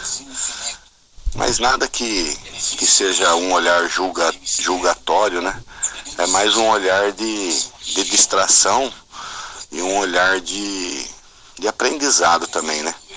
Eu vendo bala na porta da escola também de manhã aqui, então tenho bastante contato com criança, né? E as ideias deles são são frágeis no meu ponto de vista, né? São ideias diferentes, né? São outros tempos, né? E é que nem o texto que você leu esses dias, que a moça também comentou aí, não esqueci o nome dela, falando sobre o filho, né? Lidando com crianças, com outras crianças, a gente sabe como melhor cuidar dos nossos filhos, né? Porque a gente não é dono deles, né? E a nossa visão e a nossa educação é totalmente diferente deles, né? Então hoje a reflexão é sobre isso, hein? O contato com outras pessoas me mostra quem eu sou, hein? Forte abraço a todos e feliz sábado, hein? Muito obrigado, Anderson. Teu áudio complementa né, o que eu acabei de falar em relação a gente não se viciar na solidão. Exatamente isso que você disse mesmo. É, o contato com o outro me mostra quem eu sou, é o contraste, me desafia, me provoca, me tira da zona de conforto. É, se eu vivo isolado, eu não tenho essa referência, então eu passo a ser minha única verdade, meus pensamentos, minhas certezas, e isso é muito redutor, me coloca numa dimensão de medo mesmo. Então a exposição ao, ao outro, né, seja ele quem for, é maravilhosa. E quanto mais aos diferentes, a gente tem medo dos diferentes. E parece que hoje existe um sistema de pensamento é, valorizado pelas bolhas da internet que vai nos encurralando no nosso mundinho, nas nossas certezas. E a gente vai se tornando impermeável a qualquer coisa que não, não valide né, aquilo que eu penso. A gente só quer alguém que valide, uma ideia que valida, uma certeza que valide o que eu penso e o que eu sou. Não importa o resto. Então, o contraste é fundamental. Obrigado, tá? Nina, bom dia. Muito obrigado pela sua mensagem. Sem palavras por esse momento da Alessandra. Na participação da Alessandra mais cedo, a, a enfermeira, né? Ela comentou com a gente sobre uma experiência da morte de uma criança nesse plantão. E, enfim, foi mais cedo no programa. A Alessandra, inclusive, mandou foto. Tem a Alessandra sorrindo lá no nosso álbum aqui da Rádio Inverso. Obrigado, tá bom, ô Nina? O nosso querido amigo Rogério tá nos ouvindo no Japão. Eu falei que eu vi uma bandeirinha do Japão aqui, né? Kobawa, ele comenta, e diz assim: Boa noite aqui no Japão. Ouvindo essa bela reflexão, vários mundos vivem dentro de nós. Estamos em férias coletivas não remuneradas. Acontece há quatro meses aqui no Japão. Oportunidade de descansar, ficar com a família, que não é bem o meu caso. Se fosse mais perto, eu voaria para aí. Gratidão. Gratidão pelos textos, pela voz, pelas vozes, pelas cores e histórias que nos chamam a atenção à vida e o valor que ela tem. Tenhamos olhos no agora e com a alegria de criança. Forte abraço aos vagalumes inversos. E ele complementa dizendo: o nosso amigo falou em vício, em adrenalina, que foi o Tony, né? Eu achei que não fosse chegar aos 20 anos. Agora tenho que frear os meus amigos de infância. Eu sou pai, né? E os filhos querem superar os pais sempre. Rogério, obrigado. Ele manda uma foto do Mirante do Sino da Verdade no Japão. Muito bonita essa foto, que lugar maravilhoso, né? Um sino mar lindo, um céu lindo adiante. E eu acabei de incluir a foto no nosso álbum também. Tá bom, Rogério? Muito obrigado pelas suas palavras, pela foto, pela generosidade que ouvi aí no Japão. Ô, Cláudia! Ana Cláudia. Ana Cláudia mandou uma foto do meu prédio. É isso, é isso aí, ô, ô Ana Cláudia. Foi aí que você viveu a sua infância? Exatamente aí, edifício Martinho. Tá vendo a altura lá, ô Ana? É que eu falei o endereço aqui, né? E ela pegou no Google Maps. Rua Santa Justina 244. Poxa vida, tantas histórias aí nesse prédio. Eu tenho uma, uma foto, é, é ali onde está escrito edifício Martinho, embaixo ali é a saída. Eu tenho uma foto ali com. Na, na verdade, né, é foto e uma filmagem de Super 8 com ah, quatro anos ou menos, saindo de lancheirinha, indo pela primeira vez à escola. Nesse ponto, eu me lembro desse lugar aí. E ela comenta: comentou sobre morar em condomínio, mora atualmente em apartamento, pago o meu condomínio. Não queria sentir cheiro de maconha, mas outros vizinhos se acham no direito. Ok, é um impasse. Claro que eu não reclamarei com o síndico, porque essa situação é uma realidade. Do mesmo jeito que os que fumam acham que têm o direito porque pagam condomínio. Eu não queria sentir duas a três vezes ao dia. Pois é, Ana, eu te entendo. Eu tenho uns vizinhos também que adoram fumar cigarro, né? E ficam na porta ali fumando cigarro. Eu fico pensando, poxa, fumem dentro de casa, né? Mas realmente você não tem o que dizer. Eles estão na casa deles, a regra permite, e aí é que está também, né?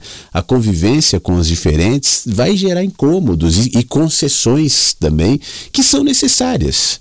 Tem um monte de coisa que eu não gosto no trânsito, ou colegas de trabalho, é, ou no condomínio, ou na família. Né? Isso vai ter sempre. Sempre vai ter. Infelizmente, o mundo jamais vai se adequar às nossas necessidades. Ainda bem, né? Porque senão nós teríamos que nos adequar também profundamente à necessidade de qualquer tirano que quisesse que o mundo fosse conforme a sua própria imagem e semelhança. Esse é o exercício de viver em comunidade.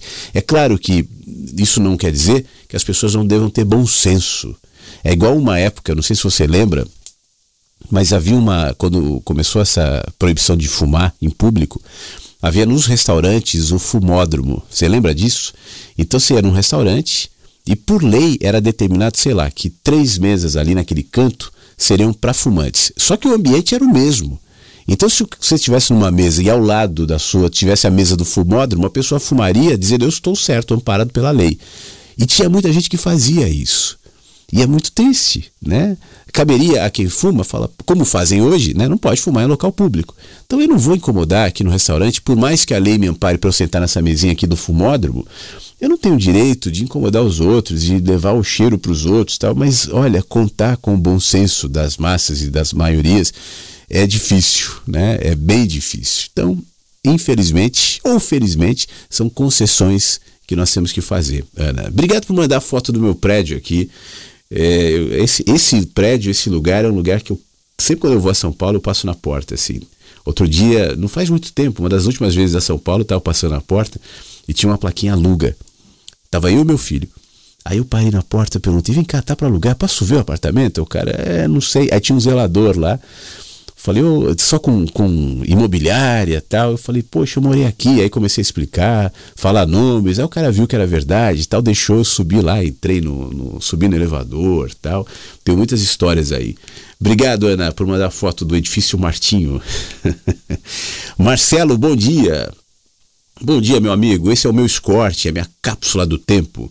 Quando eu ando com ele, eu volto para as épocas de 90. Bom sábado a todos. Bom dia. Deixa eu ver o seu Escort. É um XR3, é um Escort branco.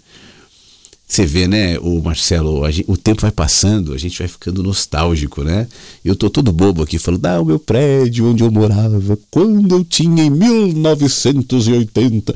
E aí o Escort, eu também gosto de ver uns carros velhos assim. Não tenho um desse, mas eu acho bonito o cheiro, né? E aí isso tudo aciona na gente dimensões vivas ainda. Eu estava falando para Alessandra quando fez a referência à morte. É, quantos nós de nós já morreram e ainda ou quantos de nós ainda ainda vivem aqui na gente que nós já fomos e que são despertados às vezes por um gatilho desse, um carro, um cheiro, uma música, uma imagem, uma memória que desperta aquele que parecia estar dormindo. Aí daqui a pouco o menino de 15 anos que dirigiu o escorte escondido do pai, por exemplo, né?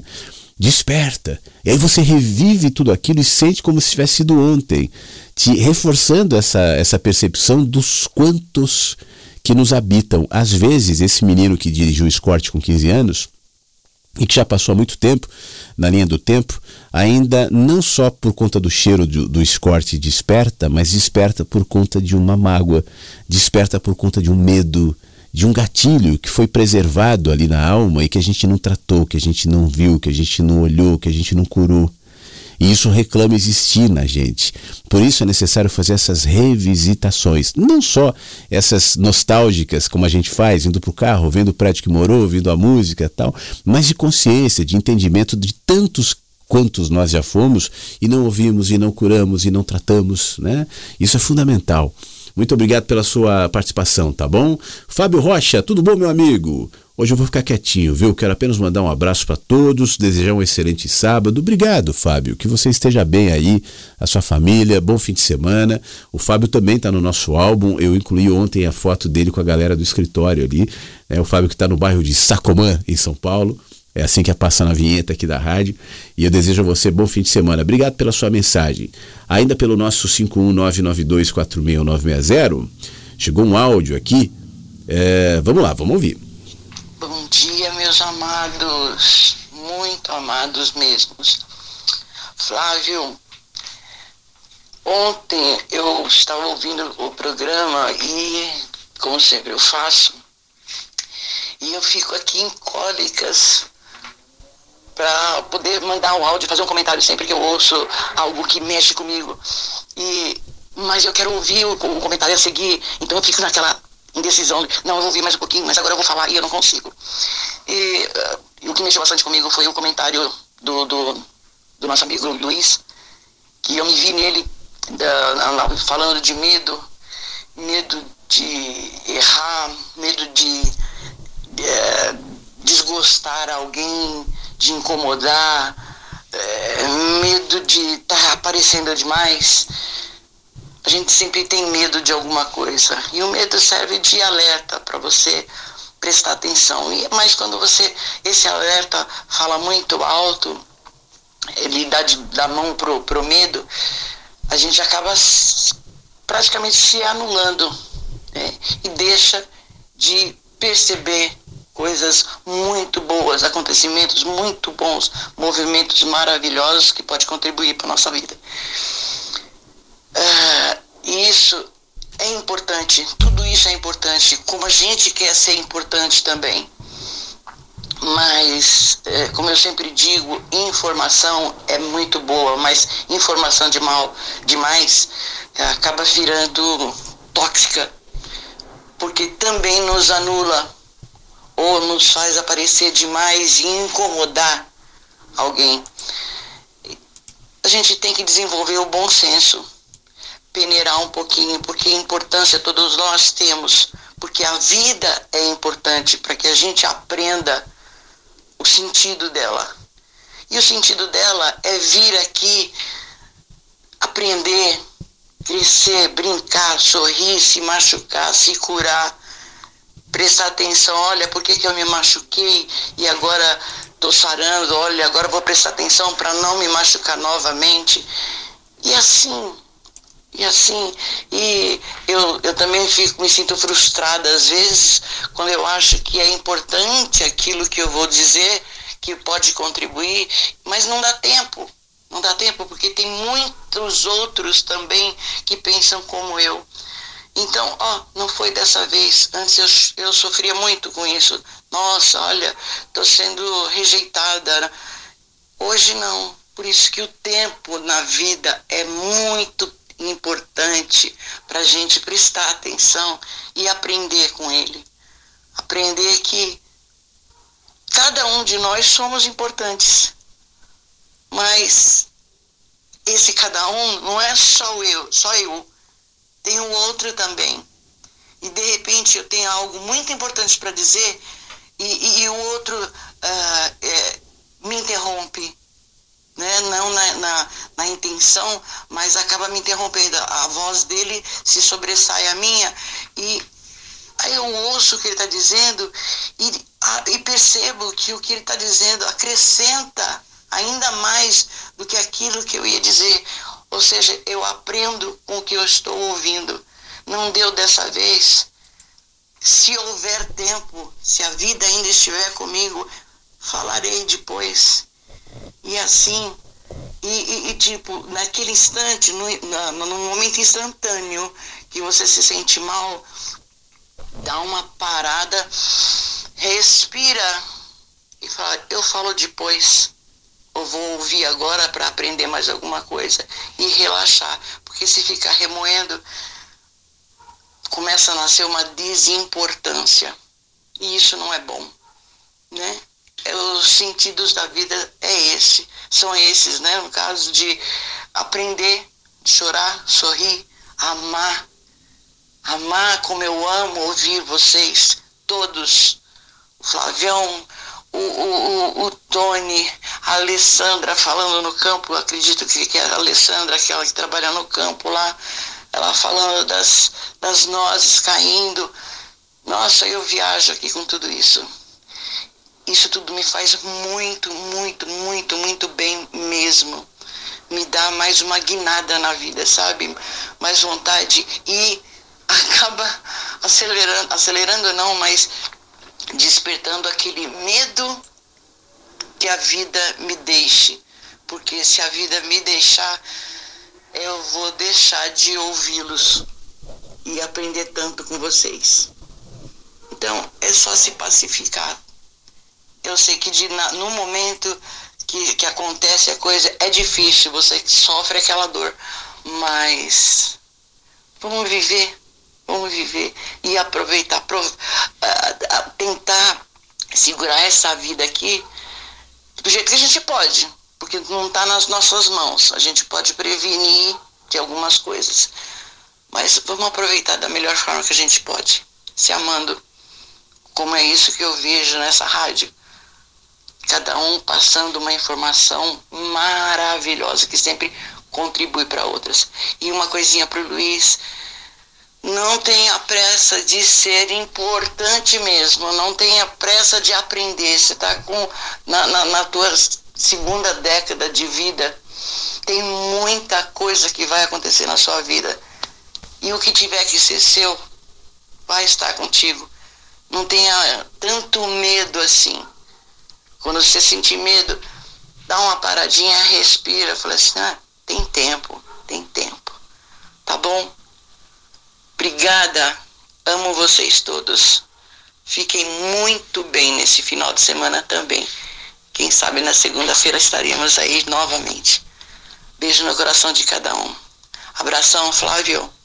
Amo você, cara. Muito obrigado, Angela. Obrigado pelas palavras. É, eu estava te ouvindo agora você falando do, do, do Luiz, né? É a segunda referência ao Luiz. O Flávio falou também sobre o Luiz. Você não, acho que foi a terceira referência. É, foi a Ana, cedinho, que trabalha na, na, na, no sítio, no campo tal, também falou sobre o Luiz. É, você vê que legal isso, e essa é a intenção mesmo. A gente se reconhece no outro, a gente se identifica no outro. E como eu falava para o Luiz ontem em relação às questões dele, as questões dele não são só questões dele. São questões de muitos, né? Assim como a sua, assim como a de outros, assim como as minhas, a gente se identifica, a gente se reconhece, a gente se enxerga tantas vezes no outro. Eu entendo quando você fala sobre a frustração, muitas vezes, de querer falar e, e, eu não me lembro agora exatamente o termo que você usou, mas é, aí o outro me interrompe, o outro fala tal. Mas será bom, muito bom. A gente, é falar é importante, mas aprender a ouvir também, a se aquietar. A gente tem uma pulsão, e isso é trabalhado na gente, de falar, falar, falar, falar, falar, falar. E às vezes, no muito falar, a gente quase não ouve. A gente vai perdendo essa habilidade. Tem gente que dialoga sem ouvir o outro. Cada um fala de si mesmo o tempo inteiro. Eu, eu, eu, eu, Aí outro responde, mas eu, eu, eu, eu, outro é, mas eu, eu, eu, eu. E não existe diálogo. Aliás, eu, eu arriscaria dizer que grande parte das pessoas vão nessa direção porque esse sentido do ouvir se relaciona ao prestar atenção, está sendo desabilitado na gente por conta de uma cultura de ruídos. E quando a gente perde essa habilidade, a gente também diminui nossa chance de reconhecer no outro, de aprender com o outro, de enxergar no outro. Foi a Ana também que comentou cedo assim: ó, oh, eu estou falando aqui porque ao falar eu me ouço também, e esse me ouvir me orienta também. Ouvir não é só o ato de falar, é falar para se ouvir, para se perceber enquanto fala, para se reconhecer enquanto fala. Isso é fundamental, que nós não percamos essa habilidade. Ângela, muito obrigado. Você sugere uma música aqui que eu não sei se eu vou conseguir tocar. Eu me comprometi com o Beto né, que pediu mais cedo Holding Back the Years, falou, próxima música eu vou incluir a música que você pede, então vai ser essa, como são quase 10 horas, eu não sei se eu vou conseguir tocar outra na sequência, que foi o Felipe Duran, Viva a Vida, mas fica indicado aqui para quem puder baixar e ouvir a música depois. Vamos ouvir essa aqui agora. Ó.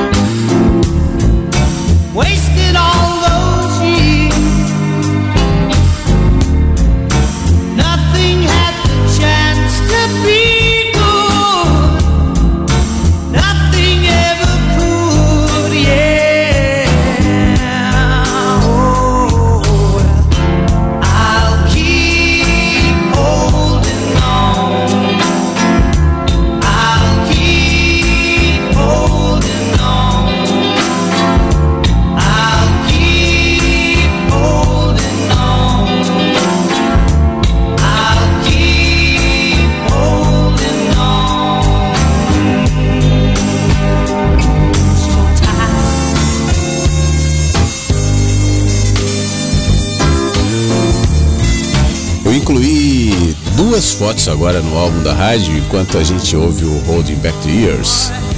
É, uma delas, aliás, as duas são de contatos com a natureza, assim, bichinhos que apareceram.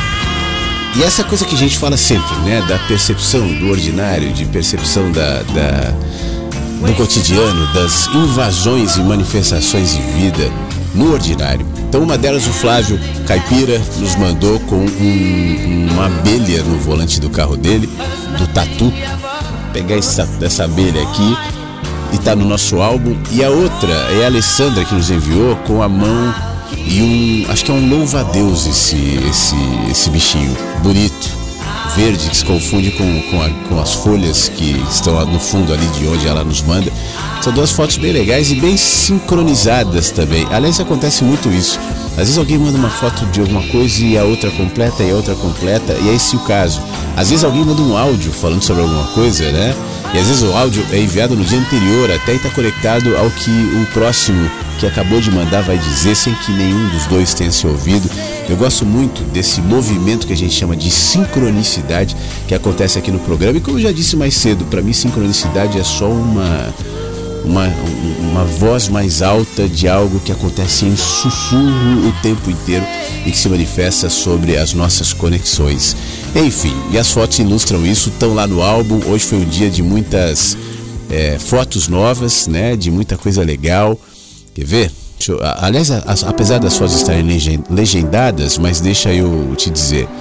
Eu coloquei a primeira foto de hoje foi a árvore com sol que a Alessandra mandou. Depois tem a foto de, da Cris Uberaba sorrindo. Depois tem a foto da Alessandra sorrindo. O café forte do Beto. O sino no Japão do, do nosso Rogério. A abelhinha no tatu do Flávio e o louva a Deus na mão da Alessandra foram as atualizações de hoje no nosso álbum, fora todas as outras que estão lá. Não sei até que ponto você tem visitado, você viu, né? Ou se você de alguma maneira vai poder é, enviar a sua também, uma foto quando você se sentir à vontade, faça isso também, tá bom? É, muito obrigado mais uma vez todo mundo. O nosso Mensagens fica por aqui. A gente volta na segunda-feira, às 8 da manhã, no horário de Brasília. Esse programa sobe para o site da rádio. Não se esquece que tem atualização diária no Spotify, hoje vai ter. Então tem todos os programas lá. Estou feliz, tem muita gente se inscrevendo no, no Spotify para ver o Mensagens Chegam pela Manhã. Se você uh, ouve o Mensagens pelo Spotify e tal, mas não se inscreveu, faça isso, é legal até para a plataforma divulgar mais o, o, programa. Quanto mais inscritos, melhor, né? Então faça isso também, é, se inscreva e baixe os programas, ouça offline, tá tudo ali. Procure por mensagens que chegam pela manhã. Aqui no, no site da rádio tem um banner divulgando que tem mensagens no Spotify. Se você clicar nesse banner, você é direcionado para nossa página ali. Por falar nisso, a, a inscrição para o Clube do Livro Éden também está disponível aqui no nosso site. É só clicar no banner e automaticamente você vai ser direcionado para fazer essa inscrição e estar com a gente falando mais diretamente, mais aprofundadamente sobre o Éden, tá bom? Obrigado mais uma vez, um beijo para todo mundo, bom fim de semana e até segunda às 8 da manhã. Mensagens que chegam pela manhã com Flávio Sequeira, Rádio